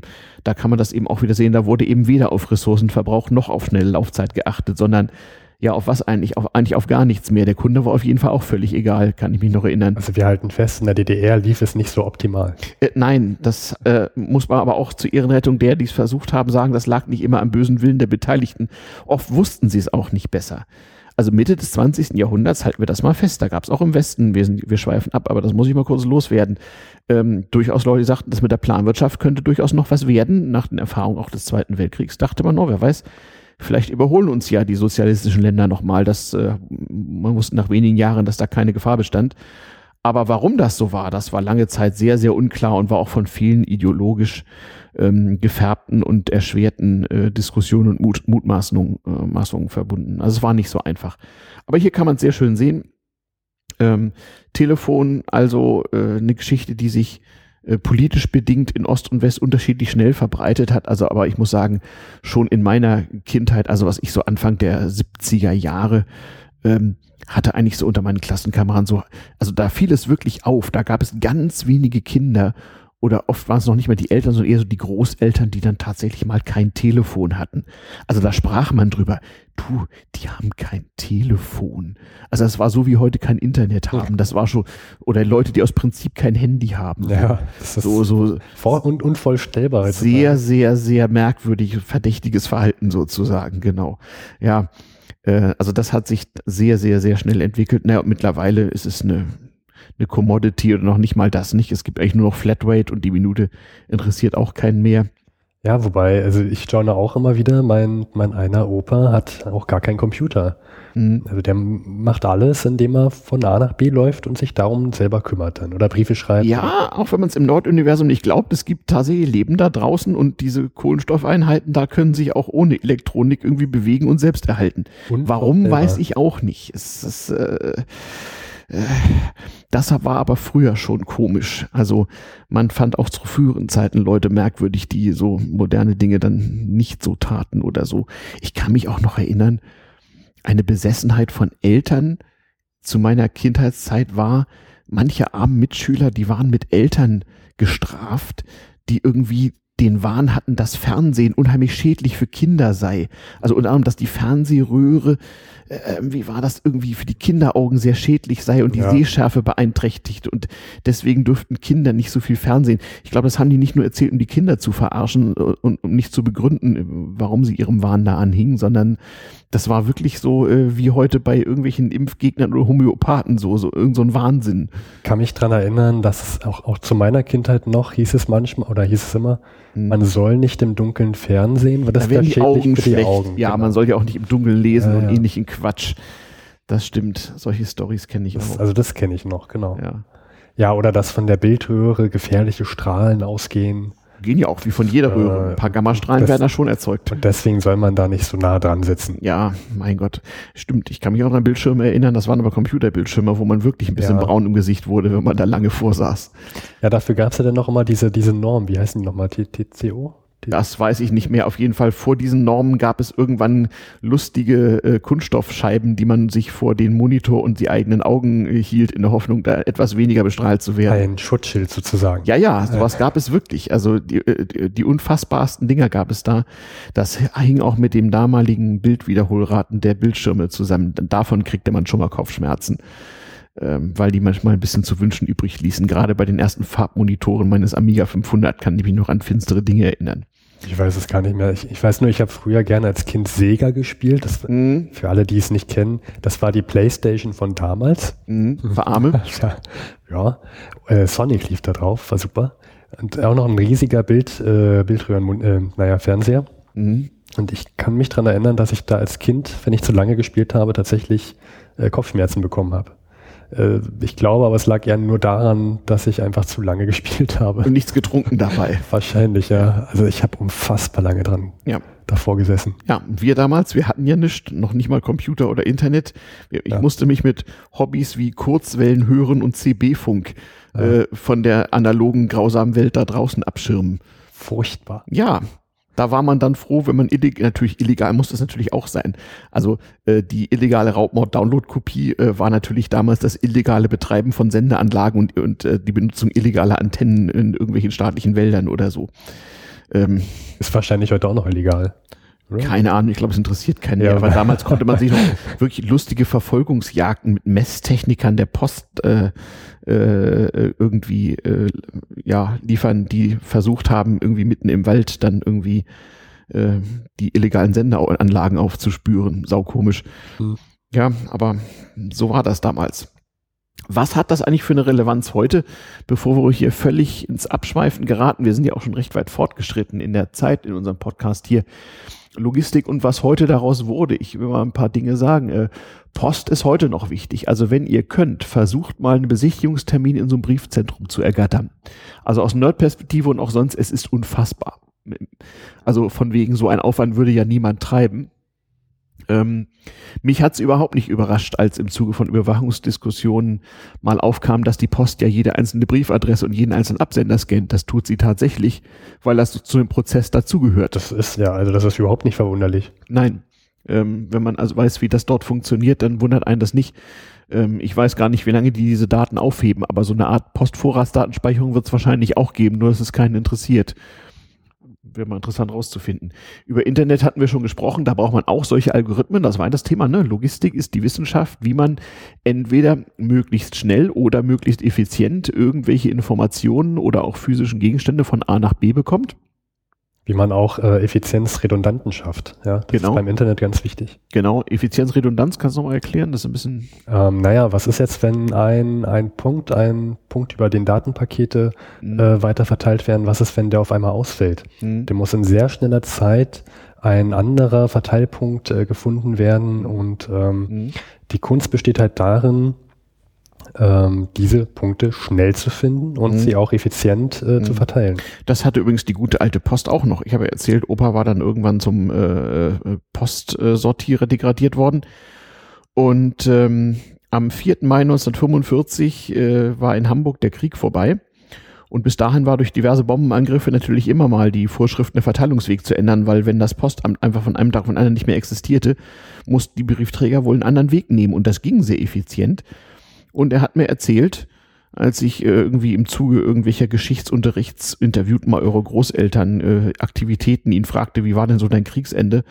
Da meinte er relativ trocken, na ja, am 10. Mai habe ich halt wieder mein Bündel geschnürt und meine Post ausgetragen. Also solche Systeme sind auch ungeheuer resilient, wie man so schön sagt. Also halten dann wohl doch eine Menge aus und ähm, so doll Stunde Null und alles kaputtmäßig war es dann irgendwie auch nicht.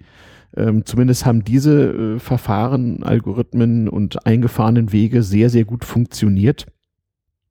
Das einzige Problem der Post im Mai 1945 war witzigerweise Briefmarkenmangel, hat er mir erzählt. Ah. Aber das ist eine andere Geschichte.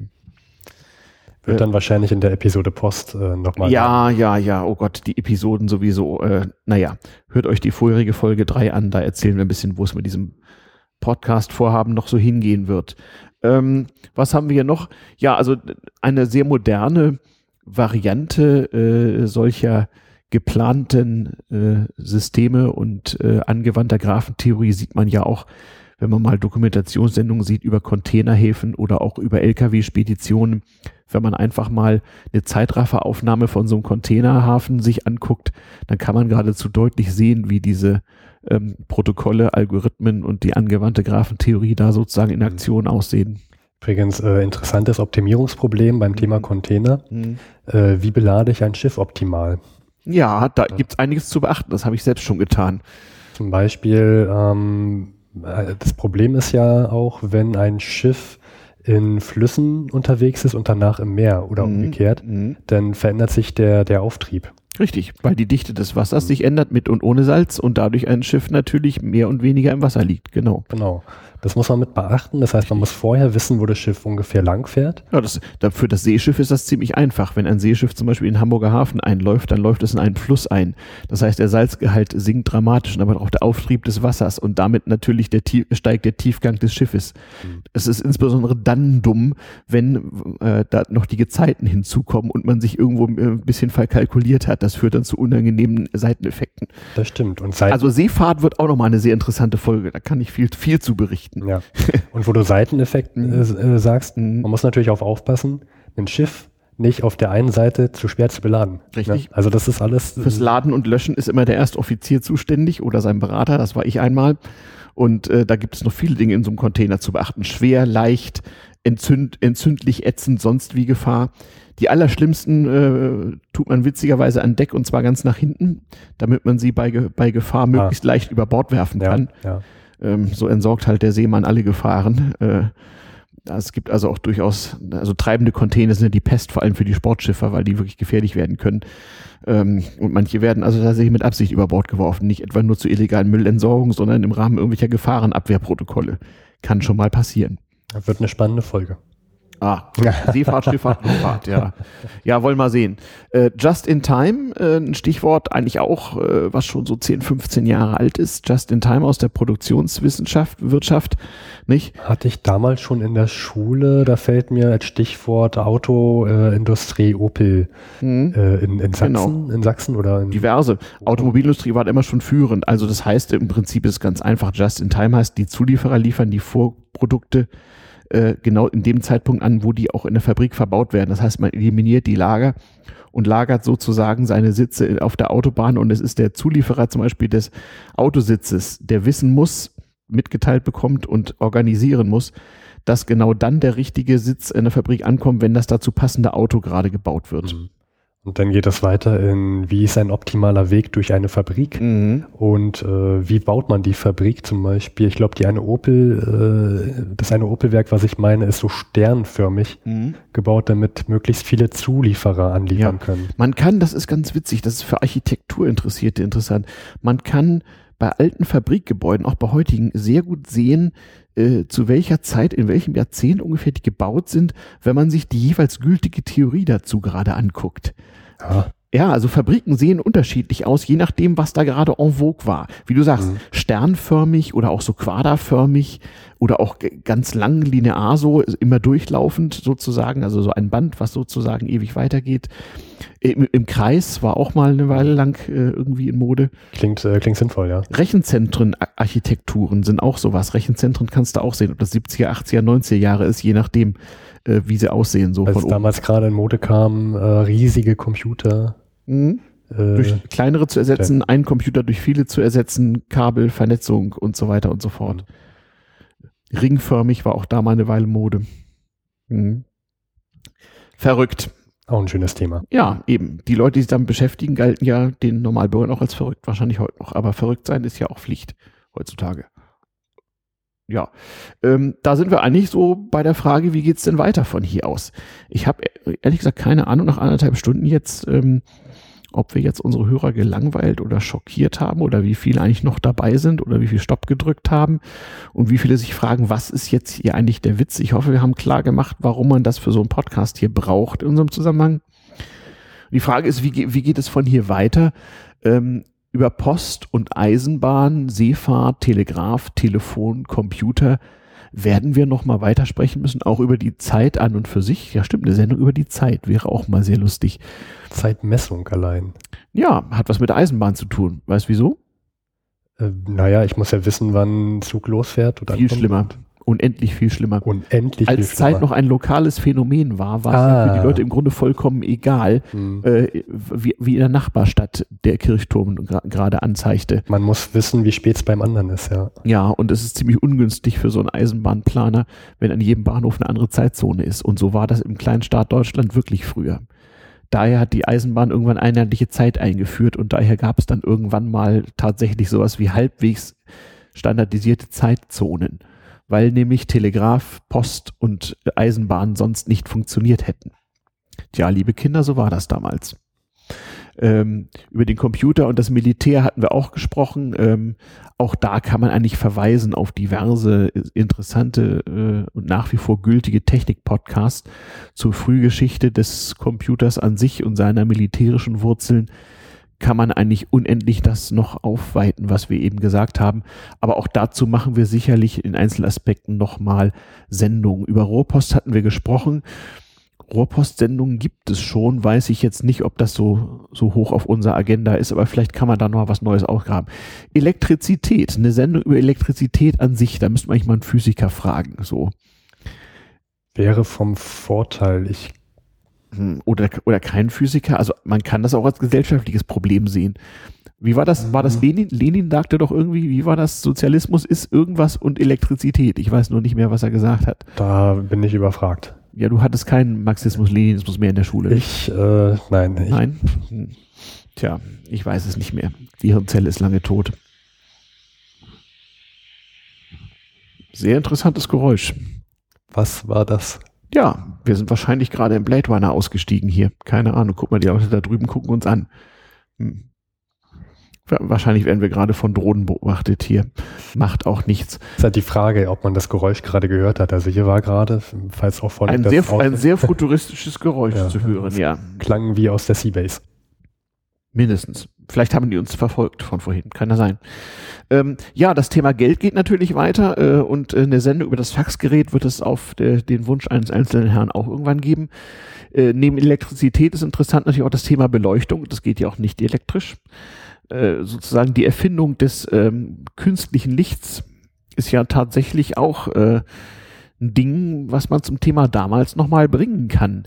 Also ich kann mich dunkel erinnern, dass die älteren Großeltern tatsächlich abends im Dunkeln saßen, sich was erzählten, weil sie das aus ihrer Jugend so gewohnt waren. Da hat man nämlich den teure Elektri Elektrizität lieber gespart.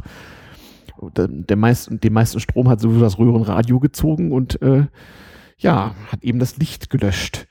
Erinnerst du dich noch dran, wie man früher von seinen kind, von seinen Eltern als Kind immer gequält wurde, gefälligst das Licht hinter sich auszumachen? Ja, ja, das haben meine Eltern auch noch gemacht. Genau. Aber obwohl sie es in der DDR gar nicht gemusst hätten. Da war der Strom nämlich quasi gratis für Privathaushalte. Sie haben es aber gemacht, weil sie es von ihren Eltern beigebracht gekriegt haben, weil damals nämlich Strom viel teurer war als heute. Komischerweise lässt mein Vater heutzutage dauernd Licht an. Naja. Aber ich glaube, das ist eher Vergesslichkeit.